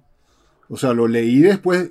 No Sí, fue, sí, no, no. Fue algo, no fue algo que para mí fuera importante ni me diera cuenta y probablemente ahora que lo dije... eh, ahora No, para nada. Y ahora Y que lo dije a es, nadie le importó. es. Pero en realidad es lo un es. tema complicado, bro. O sea, todas las personas que estaban Pero- ahí sabían que él era Peter y lo acabamos de debatir con Venom y lo acabamos de tratar de justificar. No sé cómo, no sé cómo, lo, no sé cómo lo están justificando con Electro, porque además lo que te digo, nos lo, nos lo restregaron en la cara. Yo siempre pensé que tú eras negro. Sí, sí, yo totalmente. Pensé que, que eras un, pues, a ver, arrullas a los pobres, eres de Queen, pensé que eras negro. Debe haber un Spider-Man por ahí y tú dices, ¿what? Pero yo no me di cuenta. Yo no me di cuenta. Yo no me di cuenta. Sí. No, to- totalmente, totalmente. Este es un plot hole Huge, huge. totalmente. Uno puede justificarlo, puede, puede justificarlo en tu cabeza como tú quieras, en tu head canon puedes hacer lo que tú quieras, pero realmente no hay una explicación válida para esa vaina. Sí. Este whatever. Whatever. Sí, sí, o sea, por favor. O sea, Pero, pero sí, pe- Sí, pero sí me sorprendió porque, Eh, no, pero sí me care. sorprendió porque además no es pequeño. O sea, es básicamente, básicamente estás yendo en contra de toda la trama del por qué, del por qué llegaron ellos allí. Pero, Y me- y o sea, por eso digo, cuando la, Y- la, la motivación principal de esta película es el fanservice y es vamos a buscar formas de traer a los tres Spider-Man y hacer un soft reboot de, de o sea, digamos, te- terminar esta Holland. trilogía de Tom Holland y, y dejarlo en una posición en la que pueda ser ese, estar en el MCU sin estar en el MCU. Lo cual a mí me pareció súper súper inteligente. Y, pero estando muy consciente de que esa es su principal motivación la historia y cómo conectan eso, me parece que en esta película fue secundario. Hicieron, hicieron buen trabajo. lo mejor que pudieron. Por eso digo, it's not perfect, it's good enough. Ya, I'll buy it y no me importa, no me importan esas pequeñas cosas. Yo, creo que en algún punto, yo creo que en algún punto alguien dijo, ¿sabes qué? Fuck it. Vamos a ponerlo porque además, porque además no tenemos más villanos de, Andrew Garfield. O sea, no podemos poner a, o sea, no, y probablemente en algún momento hagan como con el mandarín y hagan un retcon de la vaina y, lo justifiquen después. sí, sí. No, y, no, lo necesito, no lo necesito. Mira, de repente, de repente en, Multiverse of Madness, de repente en Multiverse of Madness Doctor Strange diga, bueno, no, yo pensé que el hechizo era esto, pero que venían todos los que sabían que él era Peter Parker, pero no, era otra cosa, ¿sabes? Y ya. Lo que pasa es que este tipo, este tipo de de material. comic Book Logic. comic Book Logic. Este tipo de, materiales de, cosas eh, cósmicas y, realidades alternas y viajes de tiempo y todo este elemento que tiene una carga tan tan grande de sci-fi abren las puertas a este tipo de debates que son muy que son súper buenos pero que obviamente no van a tener una respuesta definitiva, o sea, por lo, por lo menos en mi caso. Y de nuevo, eh, repito, no, es nada que, importa. que me haya arruinado la película, es un afterthought. Y cuando lo pienso y lo comento, lo que hago es reírme. Pero, por ejemplo, tú dices, ya va, o sea, están trayendo un Tobey Maguire que ya está crecido, que envejeció en esa línea temporal, pero entonces está sacando a, a Green Goblin. Y qué pasó con los acontecimientos que desarrollaron la muerte de Green Goblin en ese Spider-Man y en esa línea temporal en cuestión. Igual que Doctor Eso no, importa eso, eso, eso, no importa. No importa, yo sé, pero son este tipo de debates que te dices, ya va, ¿cómo es esto posible? Porque la vaina es que vienen diferentes multiversos y diferentes líneas temporales. Entonces, mira, uno vino de, su futuro, otro vino del pasado, de, ¿sabes? whatever. pero entonces, eso es preguntas sin respuesta. Pero entonces, exacto, pues son preguntas sin respuestas, pero para eso estamos, pues. Entonces, ya va. Eh, que es una cuestión también interesante, porque ahorita Marvel también está muy metido en el tema del multiverse y por eh, la parte de Loki de, lo, de las variantes. Entonces, algunos de estos Spider-Man son variantes. ¿Por qué no los ha agarrado la TVA a esto? O son partes de una segunda, tercera, cuarta línea temporal que sí son partes del main timeline sagrada, pero que no son. O sea, podemos estar aquí, pana, y aquí estoy como el meme conectando todas las, cosas que sean Tal cual, tal cual. es igual que el tema del origen del multiverso en esta película, ¿no? Porque eh, mi, mi, mientras la veía, lo que yo pensaba era, bueno, los eventos, porque al final de esta película Doctor Strange logra cerrar eh, esas aperturas en el multiverso, ¿no? Sí. Eh, y, no entran estas otras personas que vienen de, otros universos paralelos. porque estamos, porque acuérdate que lo del TVA es el tiempo y no necesariamente el multiverso, ¿no? Sí. Es la sagrada línea del tiempo. Este, yo lo que pensaba era, bueno, de repente los, eventos de Loki pasan después de este Spider-Man. Porque los eventos de Loki sí rompen la línea del tiempo sagrada. Eh, forever.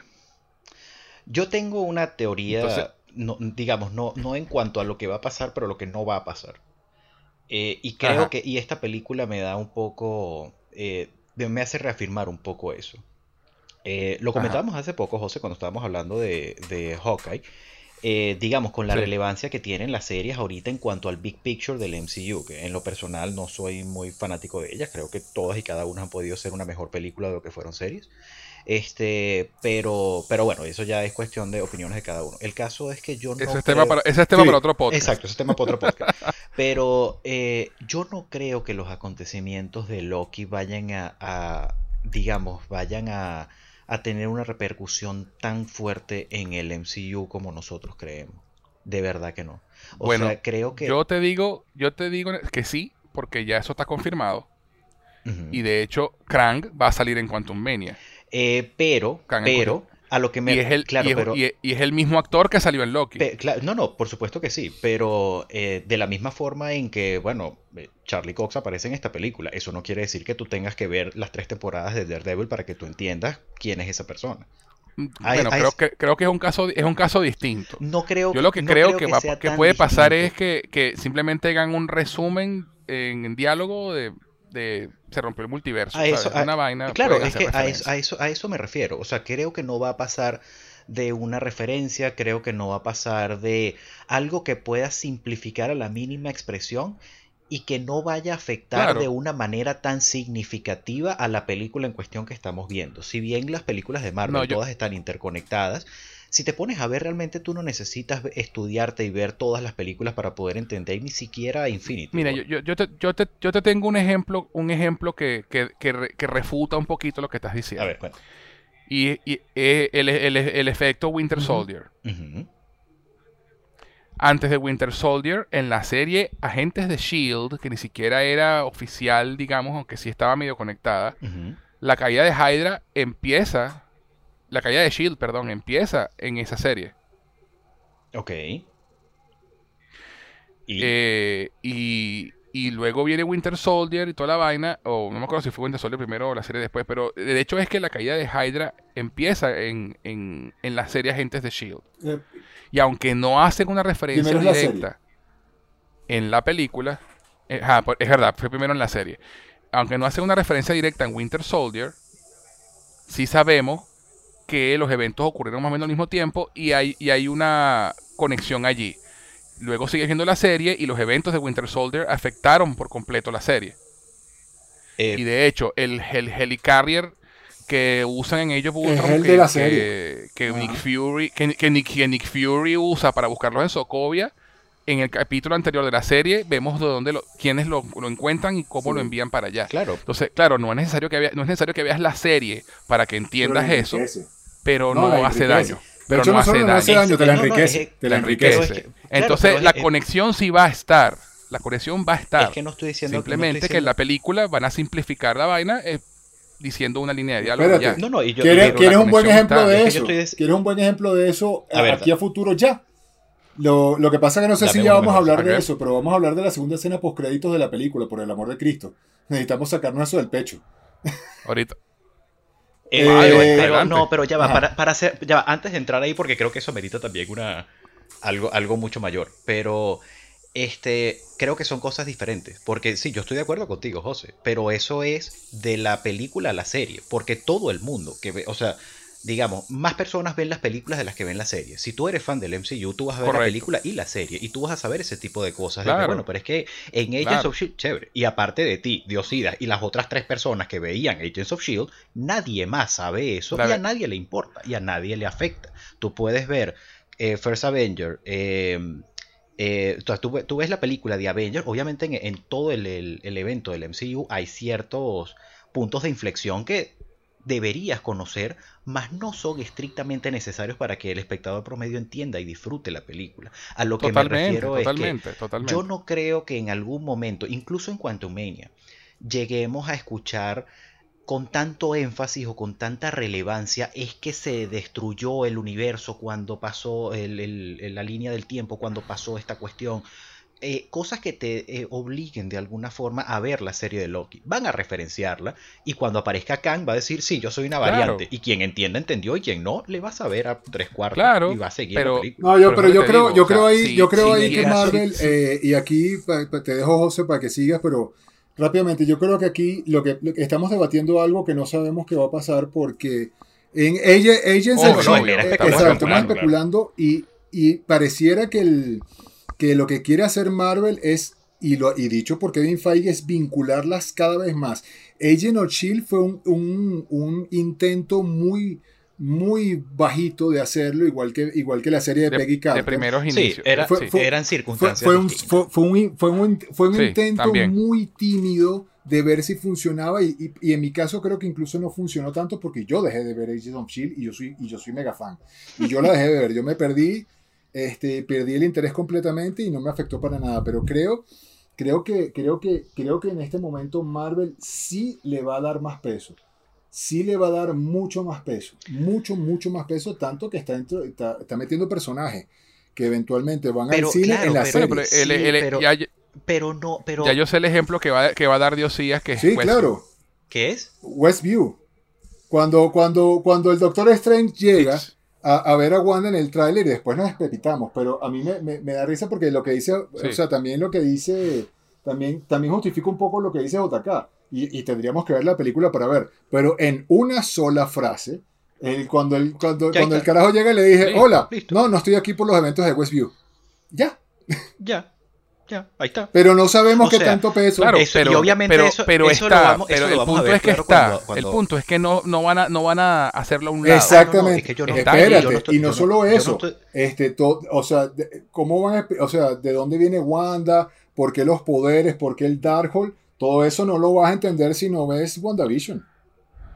O sea, vas, a tener que, vas a tener que ver. Te lo puedo, te lo puedo, te lo puedo apostar ahora mismo. Que después de que veamos Doctor Strange de Multiverse of Madness, si tú no viste WandaVision, no vas a entender por qué Wanda es así. No, lo que tú sabes es que, ah, mira, Wanda tiene un traje nuevo y es más poderoso. No, no va a importar. Pero, perdón, perdón, perdón, JK. Eso que tú estás diciendo es, es obvio. Porque eh, Marvel tampoco se va a tirar un, un Marvel tampoco se va a tirar un, un tiro al pie. O sea, tú no puedes, ah, porque no puedes tampoco basar tu lógica. Pues obvio. que pues, va a ser importante. Eso es lo que, va a ser importante y va a enriquecer. Va a estar allí, va a enriquecer la experiencia. A que no lo vayas a referenciar, a que no lo vayas a usar o a que no importe. Eh, de hecho, de hecho ya, ya, hay demasiados eh. antecedentes en ese sentido. Pero, pero si, si, tú quieres que, si tú quieres enriquecerlo y a Marvel le interesa que tú veas su serie, este, vas a hacer, vas a hacer más peso del que hubieses hecho, por ejemplo, con Agents of Shield. Sí, o sea, no, no es que va a ser todo, pero estoy seguro que van a tratar de hacer un poquito más de énfasis. Para que la gente también vea su no, serie. No, obvio. pero no te vas a tirar un tiro al piso, no vas, a hacer algo que no pueda entender nadie porque vas a fallar en taquilla, porque no puedes confiar en que todo el mundo la vea. Obvio, obvio. Ahora, vas a hacer que, y, vas a hacer que la gente, es más, todavía más, perdón, vas a hacer que la gente la regrese a ver, que es todavía más importante. Tú no vas, o sea, tú no puedes hacer, la serie no puede impulsar a la película, la película tiene que reimpulsar la serie. Ese es el orden lógico y, monetario correcto. Exactamente, de que tú puedas tener, y por ejemplo, para, eh, para, bueno, más reciente, Hawkeye. O sea, en Hawkeye ha introducido una cantidad de personajes que en un futuro van a tener un lugar en el MCU, eh, quizás como película, como serie, no sabemos, pero tú no vas a necesitar ver Hawkeye para poder entender y apreciar ese proyecto en particular. Claro. Ah, lo que pasa es que el caso... pero si la pero si la ves enriquece la experiencia. Claro que sí, pero no y ese es y, ese es el la labor. Claro, pero, pero enriquece la experiencia de, de, nosotros los fanáticos y obviamente quien, quien quiera, digamos, indagar un poco más en esto. Pero, por ejemplo, el caso particular de Loki es que las ramificaciones que tiene Loki, oye, son a una escala gigantesca. Entonces me, cuesta trabajo, digamos, como que unificar estos, dos estos dos sentimientos que tengo de, wow, lo que pasó en Loki es algo realmente grave. Y cómo no lo van a referenciar tan directamente en las películas, entendiendo cómo funciona la fórmula de Marvel, que es que tú no tienes, no, Marvel no te obliga a que tú veas las demás películas o que veas los demás proyectos para poder entender y disfrutar esto. Claro que hace referencias, claro que hace ligeras conexiones, pero buscan siempre resumírtelo de la manera más eh, básica, elemental y casi insignificante para la trama. Este, por ejemplo, si, si tú no viste eh, creo que el ejemplo, eh, el ejemplo más, más fuerte, y, puede parecer tonto, pero si tú no viste Ant-Man and the Wasp, tú no sabes por qué Scott está atrapado en una camioneta. Sin embargo, te lo dicen en la película y ya, y no necesitas ver Ant-Man and the Wasp. Él te dice, sí, es que un experimento salió mal y me quedé atrapado ahí cinco años y bueno, ahora estoy aquí. Ah, wow, qué maravilla. Listo. Eso es lo que me refiero que van a hacer. Este. Claro, pero es que claro, eso es, lo, eso es lo que van a hacer. Eso, eso, eso es obviamente lo que van a hacer. O sea, a lo que decía yo, eh, decimos es que no lo van a hacer a un lado, no es que no importa. No importa. E importa, pero te lo van a explicar en una escena, en un, en un diálogo. Porque importa, o sea, e, es a lo que vamos. Claro, el Estas series que está haciendo Marvel, Marvel ahorita sí importan en conexión con el MCU. Eh, Simplemente el nivel, el nivel de importancia del 1 al 10 es un 3, pero importan. Es a lo que voy. Y yo te puedo asegurar que los eventos de Loki, y porque lo comentó Kevin Feige, sí son importantes para, la, para, para el tema del multiverso. Me, me, interesa ver realmente qué tanto. Porque con. Ya veremos, ya, veremos ya, veremos, Ya veremos, pues, pero va a ser interesante ver qué tanto, como tú dices.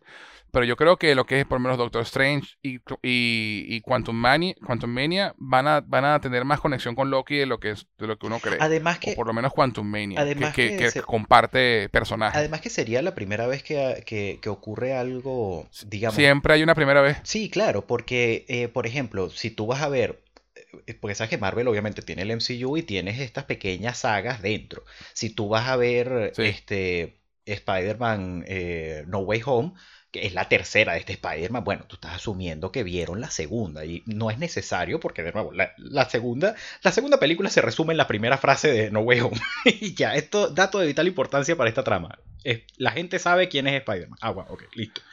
Este, y a eso me Claro, pero no, tiene, no, tienes el, no tienes el nuance de conocer, haber conocido a Misterio, la relación que él tuvo con Peter. O sea, hay algo allí que, que si bien no la necesitas en 100% para entender, enriquece tu conocimiento saberlo. No, no, por supuesto, pero ¿sabes? Yo, yo, no podría, yo no descarto, es lo que quiero decir, eh, la importancia de las series en las películas, porque simplemente es un, es una, es un tema de enriquecer la experiencia. No lo necesitas, pero tampoco hace daño. Eh, eh, no, esto, la, idea, de hacerlas a un lado y descartarlas no me gusta. No, brother, pues que además Marvel, no, haría la... inversión de meter en esa serie sus actores, su A-lister. O sea, porque además estas series no es que están usando personajes secundarios.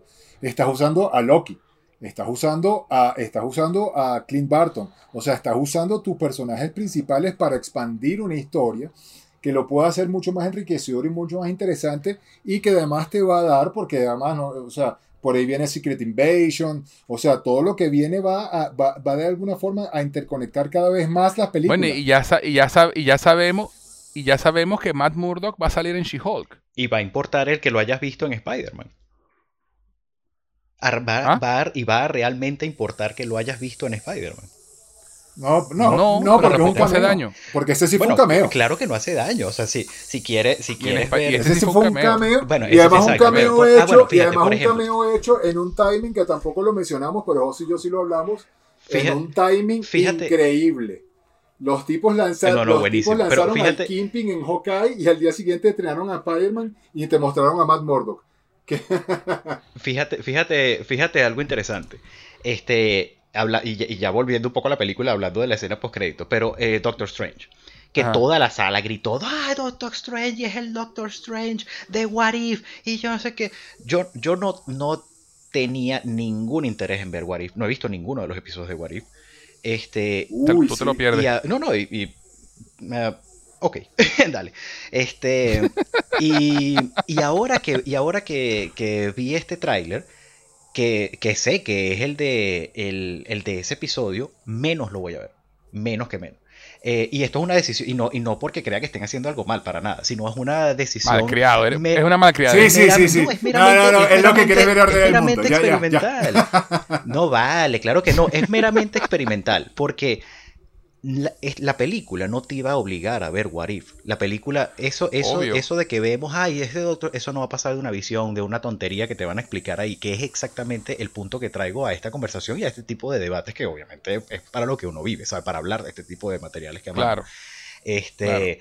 Pero, pero me parece muy interesante todo lo que están, todo lo que están construyendo. Y creo que en general la, la fanaticada suele irse de palos con la importancia que le dan a la interconexión de los proyectos a riesgo de sonar como disco rayado, no es que sea necesario, pero no hace daño. Ah, no, para nada. Entonces, ahí está, ahí está si lo quieres, si quieres expandir un pelo más. Obviamente no, no tiene que ser obligatorio.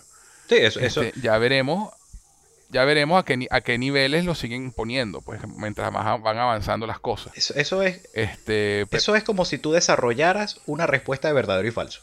O sea, sí. Eso, tú sabes que los, que los cómics, que los cómics hacen eso, ¿no? ¿Qué cosa? Que de repente estás leyendo un cómic y dice, no, porque es que ah, este, no te voy a perdonar por la vez en que venciste a Wanda y te ponen un asterisco abajo, leer Amazing Spider-Man número 25 en el que Wanda tal vaina y te ponen la referencia abajo. eso claro, eso, eso, tampoco es nuevo, sí, sí. porque, porque obviamente, bueno, obviamente no, todo el mundo se lee todos los cómics de todo. De hecho, ese ha sido uno de los grandes problemas que han tenido los cómics. Entonces, este, los cómics hacían eso, ponían un asterisco, ¿no? si quieres saber, si quieres expandir tu conocimiento en este evento, búscate el cómic tal. Eso es lo que son las series de, Disney Plus. Sí, claro. Es un plus. Es un, es exacto, es un, es un, es un, es un, lindo adicional y es por eso que no lo pongo al mismo nivel de las películas como ya hemos hablado. claro, pero es que no tienen que estarlo tampoco. No, claro que no. Eso es, pero... Eso es como el, como el tema de que todo el mundo piensa que si la secuela no es mejor que la original, entonces es una mierda. No. Ah, no, no, no, nada No tiene que ser mejor que la original. Es esto, estas series no tienen que ser, no tienen que estar al nivel de las películas, porque las películas cuestan 300 millones de dólares cada una. Sí. Entonces, ¿sabes? No tienen que estar al, nivel, al mismo nivel. Sí. Simplemente, simplemente tienen que contar una buena historia. Que tampoco. Pero bueno. Ajá, adelante. Que tampoco lo hacen. Sí, sí, sí. Ya, lo, haremos un podcast para caernos a golpes sobre las series. De, ¿Sabes qué? ¿Sabes qué? Dios mío, me preguntó el otro día, háblame de Hawkeye. no te respondí porque sé que te iba a distraer porque estabas entrando a ver Spider-Man, pero la, dejé ver. Uy, no, no, no, no. No, no. Sí, sí, conmigo se habló un buen rato. conmigo se habló un buen rato. Tan horrible. Pero bueno, hablemos del trailer de Doctor Strange, ya que lo mencionamos un momentico, para ir acelerando esto, que ya llevamos dos horas y 35 minutos. este, Doctor Strange y el trailer de Multiverse of Madness. Una de las primeras vainas que me brincó a la mente cuando lo vi fue, ok, se nota que San Raimi está, tiene las manos metidas aquí. O sea, desde, desde la primera escena, la textura de la película, los encuadres, el trabajo de cámara, o sea, este tipo está en otro nivel visualmente. Sí. Eh, sobre todo porque John Watts realmente no es, bastante plano como director, ¿no? No, no tiene mucha, mucha textura su, su, la fotografía que utiliza. Y siendo el MCU una, una, una serie de televisión gigantesca, pero hecha en cine, en el que obviamente tiene que haber una, una, una cohesión visual, el color y la textura de esta película es completamente distinta y se ve espectacular en ese aspecto, empezando por ahí. Eh, de verdad, me pareció espectacular lo que vi visualmente y esto todavía me imagino que son escenas que no están terminadas de hacer en cuanto a efectos, en cuanto a una cantidad de cosas. Eh, ¿Qué opinan ustedes del trailer, muchachos? A mí me encantó, a mí me encantó, brother. Me pareció genial, me pareció, un, me pareció una decisión bien acertada que nos dieran nuestro primer vistazo oficial a, a la próxima película de Marvel en, este, en esta escena postcrédito, que no es una escena postcrédito, sino es el tráiler básicamente, o un, o un pseudo tráiler de, de, la película. Este, wow, me pareció increíble. Creo que mostraron todo lo que, queremos ver. Obviamente, Spider-Man, este, la participación del Doctor Strange hace completamente relevante que quieras ver más del Doctor Strange y por eso vas hacia ese lado, porque además de Spider-Man no vamos a saber nada en un buen rato en un buen rato, pero esta, pero esta película se estrena el primer trimestre del año. Entonces, y no, y no habíamos visto casi nada, mucho spoiler, mucho spoiler que está pasando mucho ahorita con los juguetes, con que, que ah, tenemos más información por Lego y por y por Mattel o, o, por que, que, que, tenemos oficialmente de la película. Sí, claro, entiendo que salió, entiendo que salió un set de Lego que muestra al, al, que de paso yo no lo conozco, yo no soy muy fan del Doctor Strange en los cómics eh, más que en las películas. Y no sé ni qué es el bicho ese, el ojo ese con un poco de pata, no sé qué es, sé que es importante, pero ya te lo había mostrado una vaina de Lego y finalmente pues no les quedó más remedio que ponerlo en el trailer porque ya Lego no los había spoileado. Eh, y bueno, y, y, Wanda, y ver a Wanda fully costume con el Darkhold y toda la vaina me pareció wow. Wow. Y bueno, y lo, que, y lo que hablamos un poquito, la conexión de la vaina, que en una sola línea él le dice, eh, hola Wanda, no, sí, yo sé que metí la pata, no, yo no estoy aquí por los eventos de Westview. Y el que no vio WandaVision, Westview dirá, mm, mm". pero a lo mejor le da curiosidad ver Aquí, ella lo dice, ella lo dice, pues, se dice algo malo y mucha gente salió herida. Y, te dará curiosidad y, la irás a ver si quieres o no, pero, pero ahí, tienes ahí tienes la oportunidad de verlo. Exacto. Ah, ojo, y estamos también especulando. O sea, as far as we know, podemos estar opening weekend viendo y darnos cuenta de que toda la primera mitad de la película son consecuencias directas de, todo lo que pasó en WandaVision. Y si no lo viste, mira, mamaste. Pues, o sea, y, ahí en ese momento diré, mira, muchachos, tenían razón. No, yo no, yo no creo. Yo no creo que lleguen, yo no creo, yo no creo que lleguen a ese nivel porque comercial y, y, y, en términos de producción no tiene ningún sentido porque estás poniendo el peso en algo que no tiene que no sabes si te va a funcionar o no. WandaVision funcionó muy bien, pero, eh, pero para el momento que estaban haciendo esta película no se sabía. Y de hecho, el Doctor Strange no aparece en WandaVision por, por, por, otras cosas. por temas, de, temas, COVID, pero no porque no fue, O sea, imagínate la relevancia que querían tenerle que, que él iba a aparecer. Porque la, el, el plan era que Doctor Strange iba a aparecer en el capítulo final de WandaVision. O sea que, o sea que ah, eso estoy, indudablemente.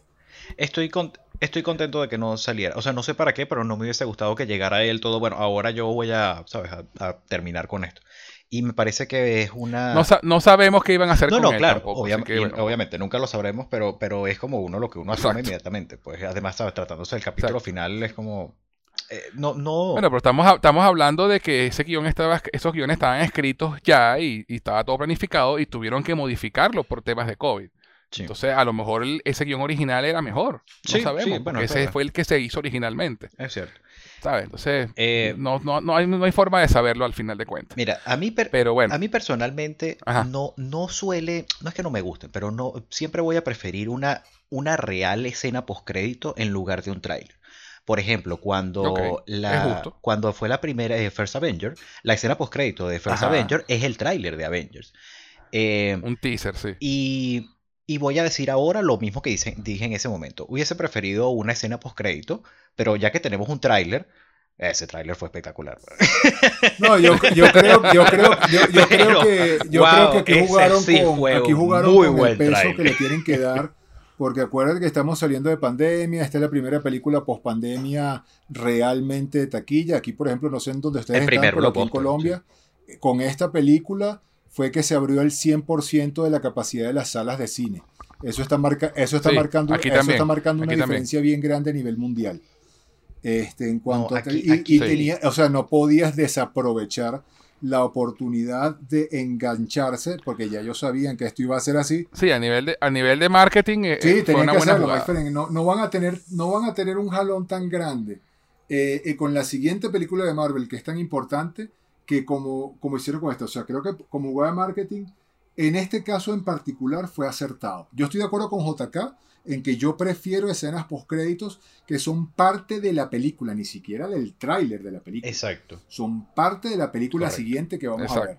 Eh, yo estoy completamente de acuerdo, pero en Y fíjate que las últimas palabras que las últimas palabras es Doctor Strange volverá. Sí. Exactamente. pero aquí sí, aquí sí creo que se justificaba. como marketing. Sí.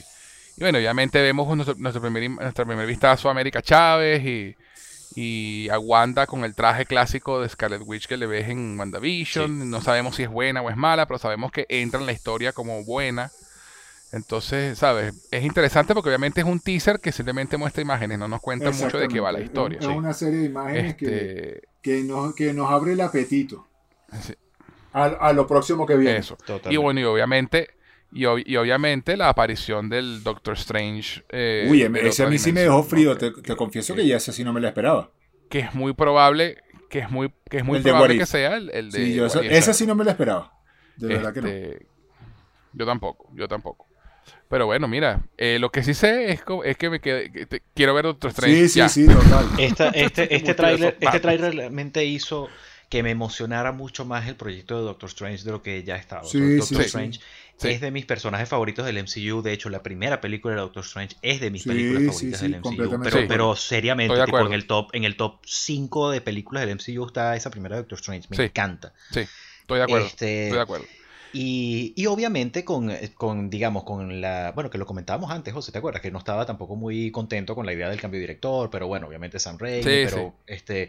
Me, digamos, mi main concern que son estas preocupaciones tontas que tenemos los fans, ¿sabes? Tipo, bueno, ¿qué tanto va a ser una historia de Doctor Strange si es multiverse? Y entonces, ¿sabes? ¿Será que lo importante va a ser traer un poco de cambios y ojalá que no sea? Lo mismo que para esta. Ojalá sea una buena historia y que no sea un, un despliegue de fanservice just because. Lo cual no, ¿sabes? Ya después de, ver esta película no tengo razones para creer fuertemente que ese será el caso, pero bueno, siempre es el eh, ¿sabes? Ese, ese sustico que uno tiene entre entrar a la sala y que coño, por favor, que sea buena. Exacto, exacto. Este, In Feige we trust. Exactamente. Eh, y, esta peli y este tráiler me hizo emocionarme mucho más por lo que ya estaba, porque también Spider-Man últimamente ha sido como un agujero negro que se ha tragado todo lo que, lo que ha pasado en la pop culture últimamente, ¿sabes? Este, Es verdad, es verdad. Y, y, a uno se le olvida, incluso mi película más esperada de los últimos dos años es Batman. Y, y, durante esta semana, entre esto y el final de Succession, se me olvidó por completo, pues, ¿sabes? Exacto, este, exacto. Y Doctor Strange también entra en este tren de, cuño, ¿verdad que en tres meses sale esta película? Qué horror. En tres meses no, en, es así. cuatro meses creo que. En tres meses, sí, es en marzo. En marzo, sí. Este, este bueno, para, para, cerrar ya la discusión de, de la película de, de, No Way Home, hay dos, dos puntos más que quisiera tratar. Sí. Uno es MJ y Ned. Eh, Zendaya, creo que es lo, mejor que ha estado en, estas películas, ha sido en esta. sí. Perdón. De, de verdad te crees el, de nuevo el romance entre ellos dos, obviamente de nuevo ayuda que estén saliendo en la vida real. sí. Eh, pero eh, incluso en, en, como está escrito el guion, el personaje de MJ en esta película es fantástico. Sí. Fantástico el apoyo que es Ned y MJ para Peter en esta película no, no se puede menospreciar. Para nada. Este, al, punto, al punto de que, bueno, ellos, ellos son la motivación por la cual Peter hace lo que hace al final. Sí, porque su vida estaban afectada. Eh, sí creo que tanto, tanto Zendaya como Tom Holland, a nivel de actuación, es lo mejor que han hecho dentro de esta. De, Dentro de, de ni siquiera la trilogía dentro del MCU, porque obviamente también contamos las películas de Avengers, eh, pero a nivel de, de, actores creo que es el mejor trabajo que han hecho, de verdad fantástico lo que hace. Y Ned me encanta, me, da demasiada risa cuando le pregunta si, si tienen un guy in the chair en su universo y dice, sí, mi mejor amigo murió en mis manos después de tratar de matarme. Juro nunca volverme un supervillano y nunca trataré de matarte. lo cual no le creo. No, eh, eh, le creo. Como se, el friqueo de Ned en esa escena fue demasiado cómico. Que además Ned es divertidísimo. Y, y me gustó es divertidísimo. Sí, eh, y además que, Ned fuera el que abriera los portales me dio mucha risa. No tuvo y además después con la capa y vaina. Estuvo, estuvo muy divertido eso. Este, y una cosa más sobre ellos dos. Me gustó muchísimo eh, ese momento al final con Zendaya cuando él le dice lo que va a pasar. Y ella le dice, no, yo no quiero olvidarte. Ese coño. ¿Sabes? Y lo que se, y le, siempre, porque durante toda la película reclaman, coño, tomaste estas decisiones sin consultarlo. Sí. Y, y él le dice, coño, o sea, y él le dice, no, yo te voy a buscar y te voy a contar todo y no sé qué. Y él le dice, te amo, y él le va a responder, dice, no, no, dímelo cuando me vuelvas a ver. o sea, ese, ese momento con ellos dos fue excelente. Sí. Casi, casi, casi, casi, casi al nivel de Gwen y, y Andrew y Andrew Garfield con, con, Gwen, pero no llegó. pero estoy, de acuerdo contigo, estuvo bien cerca. Eh, a nivel emocional, a mí me sacó lágrimas de cocodrilo, o sea, no, no, o sea, mentira, no, lágrimas de verdad, verdad, o sea, ese, ese, ese momento para mí fue tan increíblemente emotivo. Este, que yo no sabía qué hacer con mi vida, brother, porque además ellos hacen una pareja muy bonita. Este, me parece que la química entre ellos es bastante, Igual que como, como fue en su momento con, con, los que fueron pareja realmente, y me da risa porque en una entrevista a mí Pascal dijo que a ellos también los agarró, los sentó y les dijo, por favor, no vayan a ser pareja. Y ellos, nadie me escucha, fue el comentario de Ami Pascal en ese sentido, porque ni Emma, ni Emma, ni, ni Emma, ni Andrew le hicieron caso, no recuerdo quién más, pero y ellos dos tampoco, y, me dio muchísima risa, and they never heard me. Pero eso les da química. Eso les dio la química que hacía falta. Sí, sí. Ayudó. Ayudó muchísimo. Ayudó muchísimo. Y de verdad eh, me gustó mucho cómo terminó todo con ellos dos y, lo que hablábamos. Pues el final de Spider-Man como es, como es Spider-Man. Pues. Solo en un apartamento de mierda luchando para pagar el alquiler y siendo Spider-Man. Y con, todo el mundo contra él igualito. O sea, además tampoco logramos quitarnos eso. Ah, espérate, no hemos hablado del. Y esto creo que es importante que lo mencionemos ahora. El peso de J.K. Simmons en esta película es lo que hace, es lo que también ah, la hace una película de Spider-Man. Eso era lo otro que le faltaba a esta película. No es, no es Necesitamos, al, necesitamos al tipo que. que, que necesitamos o sea, ser un elemento que el no tenerlo en las películas anteriores de Spider-Man tampoco las hace películas de Spider-Man. O sea, sin, sin ese elemento, de la, sin ese elemento, pero es lo que hablábamos, ya, ya tratando estas películas como precuela, incluso ese elemento también tiene peso.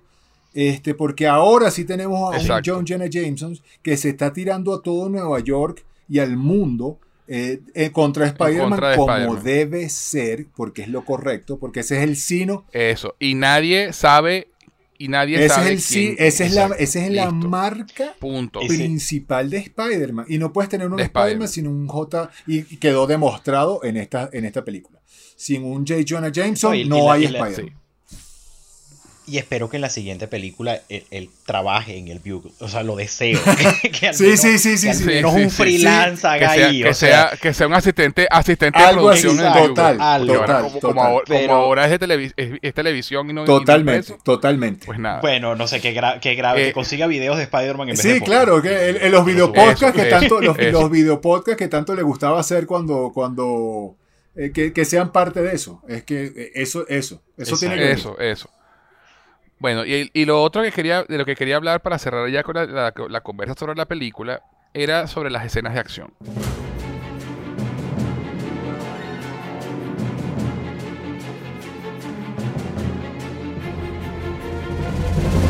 Eh, la, película tiene, y esto es una cosa que comparte con la segunda de Sam Raimi, tiene muy poca acción realmente la película. Sí.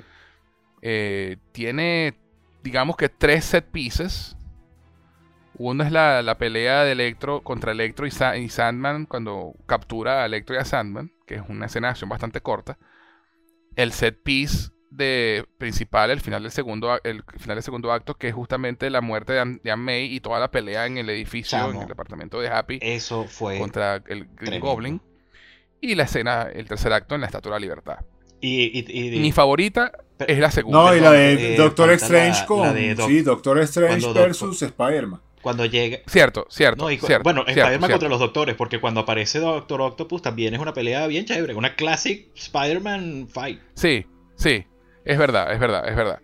Este, pero bueno, digamos que esas son las escenas de acción, ¿no? los dos doctores, la del apartamento, eh, cazando a Electro y a Sandman, el apartamento y el final. Sí. Eh, mucho mejor la acción que en las otras dos películas, realmente. Este, la escena contra Doctor Octopus, a pesar de que es cortita, es muy buena. Sí. Utilizan muy bien a, Doc, Ock. Y me encanta que el carajo le hackea los tentáculos porque absorbe la, nanotecnología de Stark. eso me pareció genial. Cuando, cuando, eso fue genial. Cuando, cuando pasó eso, mi novia y yo volteamos y, y dijimos al mismo tiempo, because. y ya. Es nanotecnología. Sí, sí, of course. Al absorber la nanotecnología, ya está. Claro, obvio. Comic, es obvio. oh, claro, comic, comic, book logic. Claro que es obvio. es, obvio en el, es obvio en el MCU. Claro, claro. No, no, por eso, pero I don't know. Me, me, da, me dan risa esas cosas. Because. que tiquismiquis eres. Qué bueno, pues, pero uno es este así. Tú, tú me quieres así como soy. ah, sí, sí, eso es verdad. Este, pero mi escena favorita de, toda la película realmente es la escena del apartamento. La escena del apartamento. la pelea contra, contra, Green Goblin en el apartamento, el escape de los otros villanos y la muerte de la tía May. Para mí ese es la mejor escena, el mejor momento de acción. Ahí hay, dos cosas que quiero, que quiero comentar. En primer lugar, la, la pelea. Eh, digamos, pero los stones, o sea, cómo fue la manera en que fue grabada, la manera, el sonido, o sea, los golpes de, Green Goblin y tú dices, wow, o sea, obviamente Alfred Molina elevó mucho el personaje de, de, Doc Ock este, y Venom tiene como una conexión, o sea, Venom es...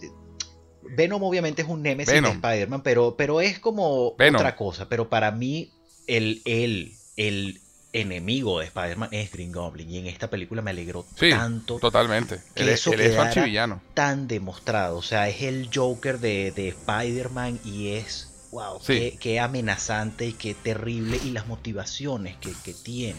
Porque cuando el tipo le dice, coño, y continúas tratando de, ¿sabes? De, salvar a todo el mundo y yo, yo te voy a liberar de, eso, de esa, de esa brújula moral que te impusieron, que te impide ser, ¿sabes? Tu, tu, mejor versión.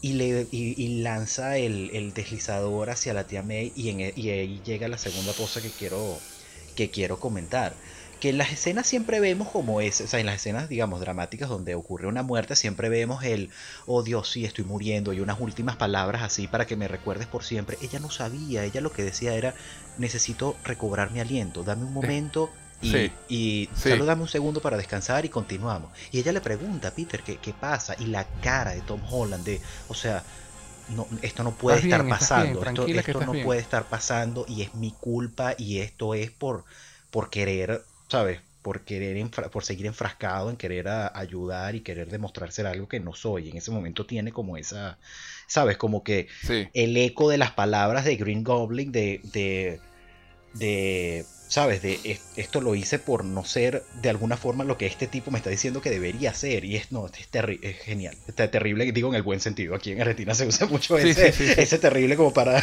para, este, para calificar positivamente algo. Pero eh, es una de mis escenas favoritas de, la trilogía y creo que del MCU también. Súper, súper poderosa. Sí, sí, sí. La escena del Doctor Strange y, Peter es divertidísima. Este, visualmente es genial. Me encanta que lo encierre en la dimensión de espejo y que eh, Tom Holland y Spider-Man se den cuenta, pues esto es geometría. En esto yo soy bueno. en esto yo soy bueno y lo deja atrapado por 12 horas en, el, en la dimensión espejo. Eso estuvo genial. Además que es, era, necesario sacar al Doctor Strange de la escena. Sí, porque si no...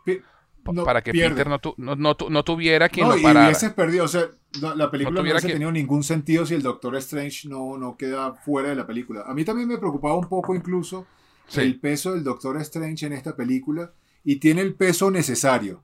Este, y desaparece cuando tiene que desaparecer y justificado perfectamente. Y esa, esa escena en la dimensión espejo hace que visualmente esta película se eleve muchísimo porque me parece increíble. O sea, desde que, desde que vimos la dimensión espejo en, en, la película original del Doctor Strange hasta este momento, wow. Este, hacía falta algo así visualmente y eso fue además lo que le dio mucha espectacularidad al tráiler Pese a que esta no es una escena de tanto peso en la película, simplemente algo espectacular que pasa y que justifica lo que tiene que suceder más adelante, pero, pero es eso, es simplemente un despliegue visual increíble y que justifica la salida del Doctor Strange y todo lo que vamos a ver de ahí en adelante. Exacto. Ahora, la escena, la escena final, toda el, el, tercer acto en la Estatua de Libertad, divertidísimo el tema de que la Estatua de Libertad le quieran ponerle escudo al Capitán América. Mira, qué, qué risa. Me encanta cómo Capitán América es como el, mejor prócer de, de la historia de, del MCU. de, O sea, lo, y, aquí de nuevo no vayamos a entrar en este tema, no nos vayamos a, digamos, a, desviar demasiado. desviar demasiado, pero una de las poquísimas cosas que rescato de Hawkeye es el musical. Pana qué risa, qué risa el musical de Rogers. I can do, this, all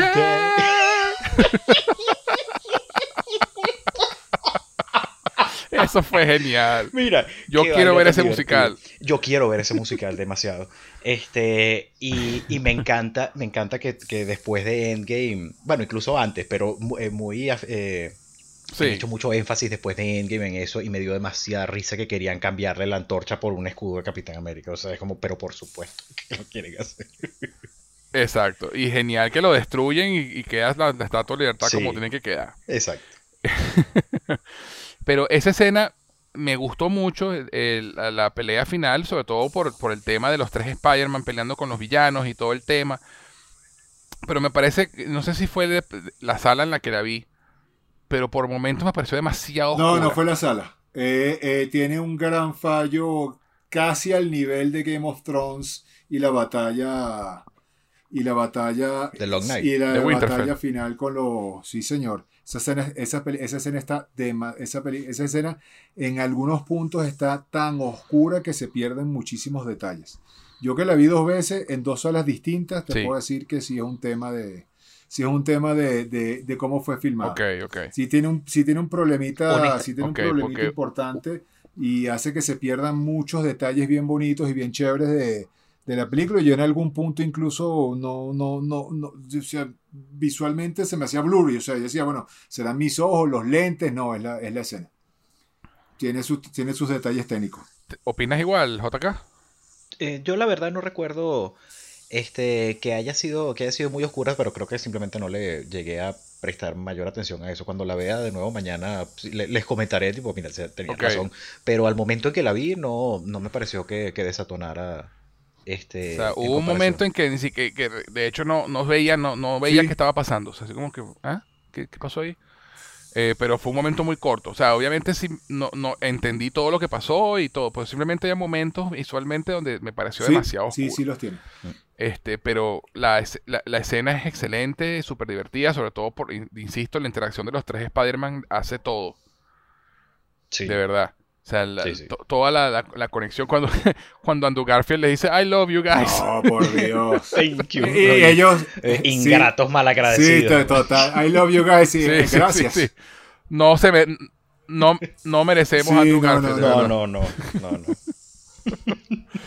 Eh, y bueno, el concepto logran salvar a los villanos, cosa que me parece bien interesante, porque todos ellos son accidentes de laboratorio.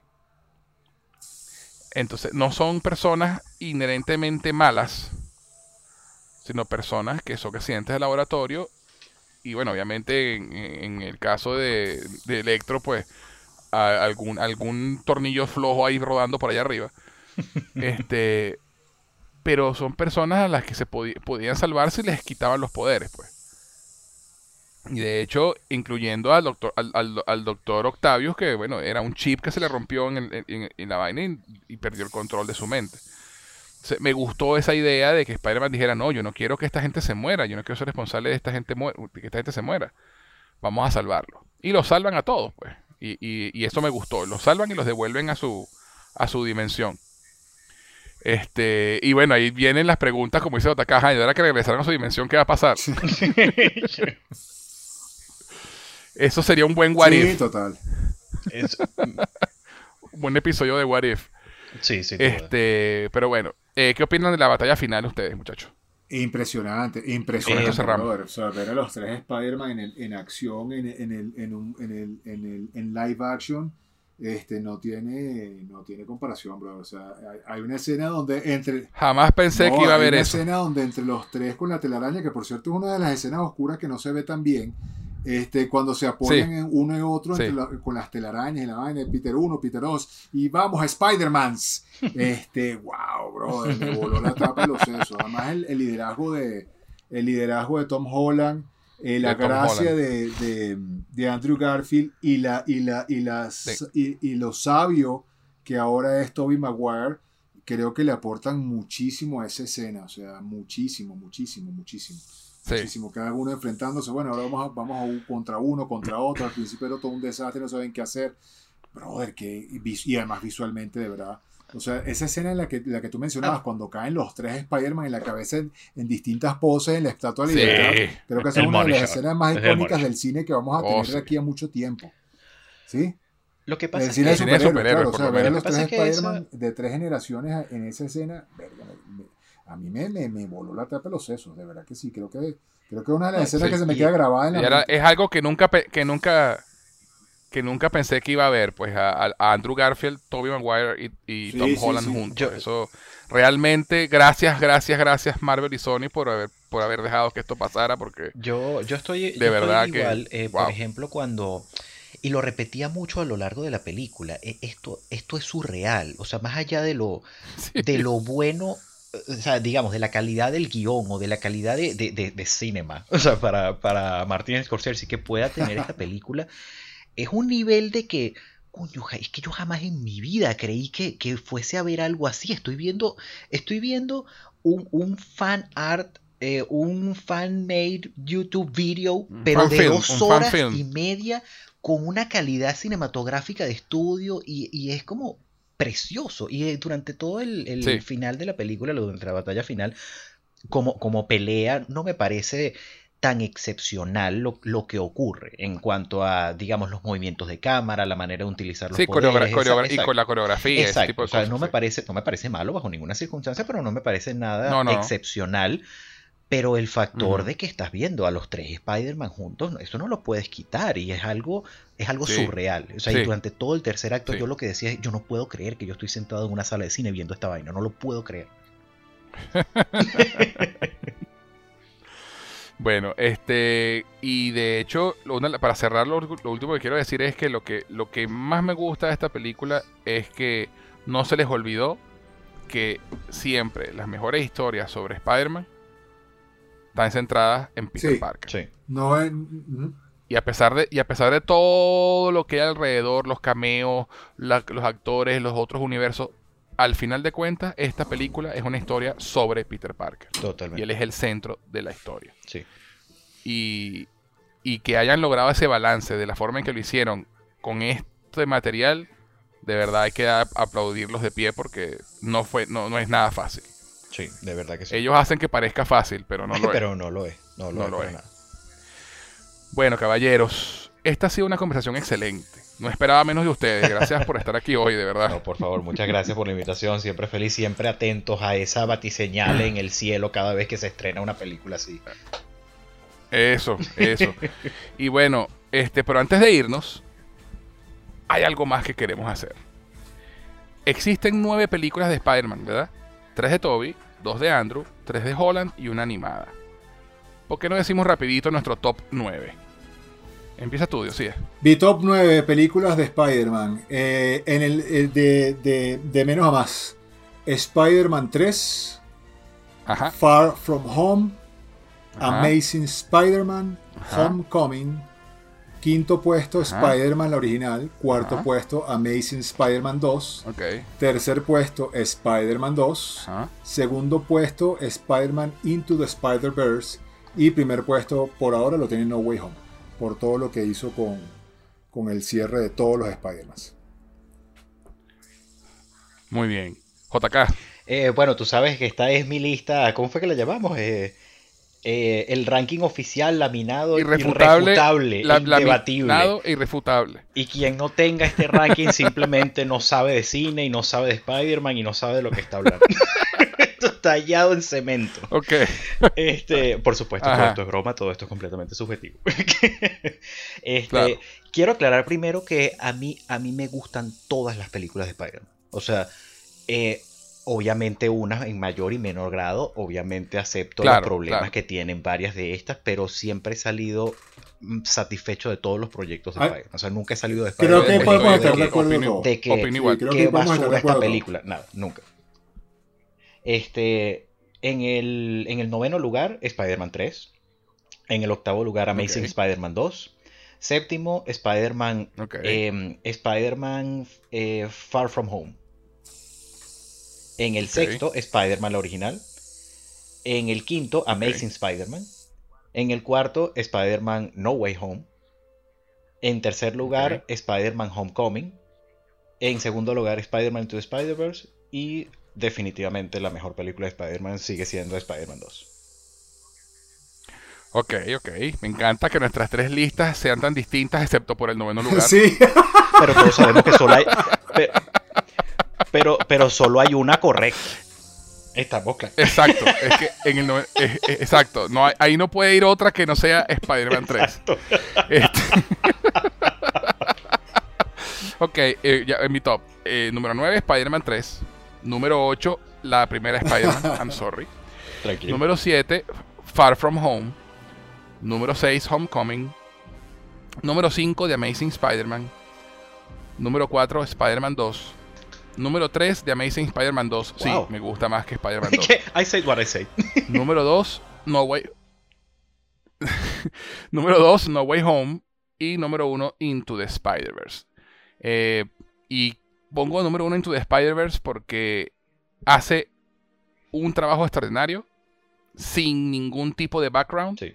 Sin ningún tipo de, no, esto es secuela de esto, esto es de esto, no, no. El cara, te contaron una historia de multiverso desde cero de paso con Miles Morales y, lo hicieron tan perfecto que es la única película animada y la única película de superhéroes que se ha ganado un Oscar a la mejor película. Así que, este, para mí, esa sigue siendo la número uno. Eh, pero como dice Otaka, no es que las, o las demás no me gusten.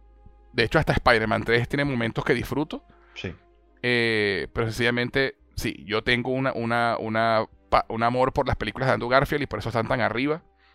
Y en, con el pasar de los años, más veces he visto The Amazing Spider-Man 2 que Spider-Man 2.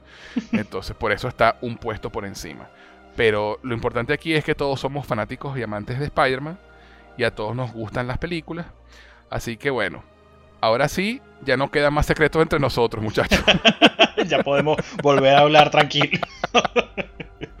sí.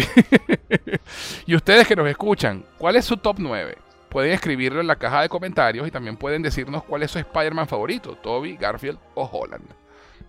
Pero bueno, antes de irnos, chicos, ¿dónde podemos encontrarlos en sus redes sociales? JK. A mí me pueden seguir en Instagram en JK Sin Experiencia y si quieren eh, seguirme en mi cuenta personal, JK El Cyber. Arroba Biosías, Twitter y, e Instagram. Perfecto. Y a quien les habla pueden encontrarlo tanto en Twitter como en Instagram como arroba en Jose, arroba G-U-Z en Jose. Si nos están escuchando por Anchor, Apple Podcasts, Spotify o cualquiera de las plataformas de audio, les recuerdo que también pueden encontrarnos en Evox, donde pueden descargar los episodios y escucharlos cuando quieran. Y adicionalmente pueden encontrarnos en YouTube como Cinefilia y otras hierbas. Si nos estás escuchando por YouTube, no olviden suscribirse, compartirlo por lo menos con dos amigos, dejar un comentario y un like. Eso nos ayudará a crecer y a encontrar más audiencia. También les informo a nuestros seguidores que Cinefilia y otras hierbas tiene Patreon, en el cual ofrecemos beneficios adicionales a quienes decidan apoyarnos económicamente www.patreon.com barra cinefilia y otras hierbas. Dependiendo del nivel de mecenas que elijas, tendrás beneficios como participar en encuestas para determinar de qué tratará el próximo programa, acceso anticipado a episodios, participación en el programa de tu elección y otros más. Así que pasa por nuestro Patreon y conviértete en un mecenas, no te arrepentirás. Adicionalmente, si quieren escribirnos para hacer cualquier comentario, dejarnos un saludo o lo que prefieran, pueden hacerlo al correo cinefilia y otras hierbas gmail.com. Cinefilia y otras hierbas arroba gmail.com. Bueno, caballeros, espero que conversemos de nuevo muy pronto. Gracias por acompañarme en este viaje. Muchísimas gracias por la invitación, José. Siempre es un extraordinario placer reunirnos a poder hablar de estos temas tan, tan divertidos y emocionantes y el futuro es tan prometedor, de verdad, qué, qué emoción, qué alegría. Sí, totalmente. Gracias, José, gracias, JK. Siempre es una delicia que conversemos. Un último comentario antes de irnos. Este, eh, no nos pelamos en ninguna de nuestras eh, predicciones, José. Las pegamos todas, 100 de 100. Incluyendo a Andrew atrapando a. No, espérate. Y, el Doc Ock eh, volteándose y, trabajando en función de los Spider-Man. No puedo creer que hayamos, que hayamos pegado hasta eso. Es correcto. es correcto. Es verdad. Bueno, disfruten en familia. Este es el último programa 2021 de Cinefila y otras hierbas. Así que les deseo a todos una muy feliz Navidad y un próspero año nuevo. Cuídense y sigan disfrutando de todo aquello que los haga felices, siempre haciendo el bien. En el 2022 regresaremos repotenciados y con mucho de qué hablar. No se lo pueden perder, así que no olviden comentar, compartir y suscribirse a nuestro podcast para que sean de los primeros en escuchar cada nuevo episodio de Cinefilia y otras hierbas. Les habló José Enrique Guzmán. Nos escuchamos el año que viene.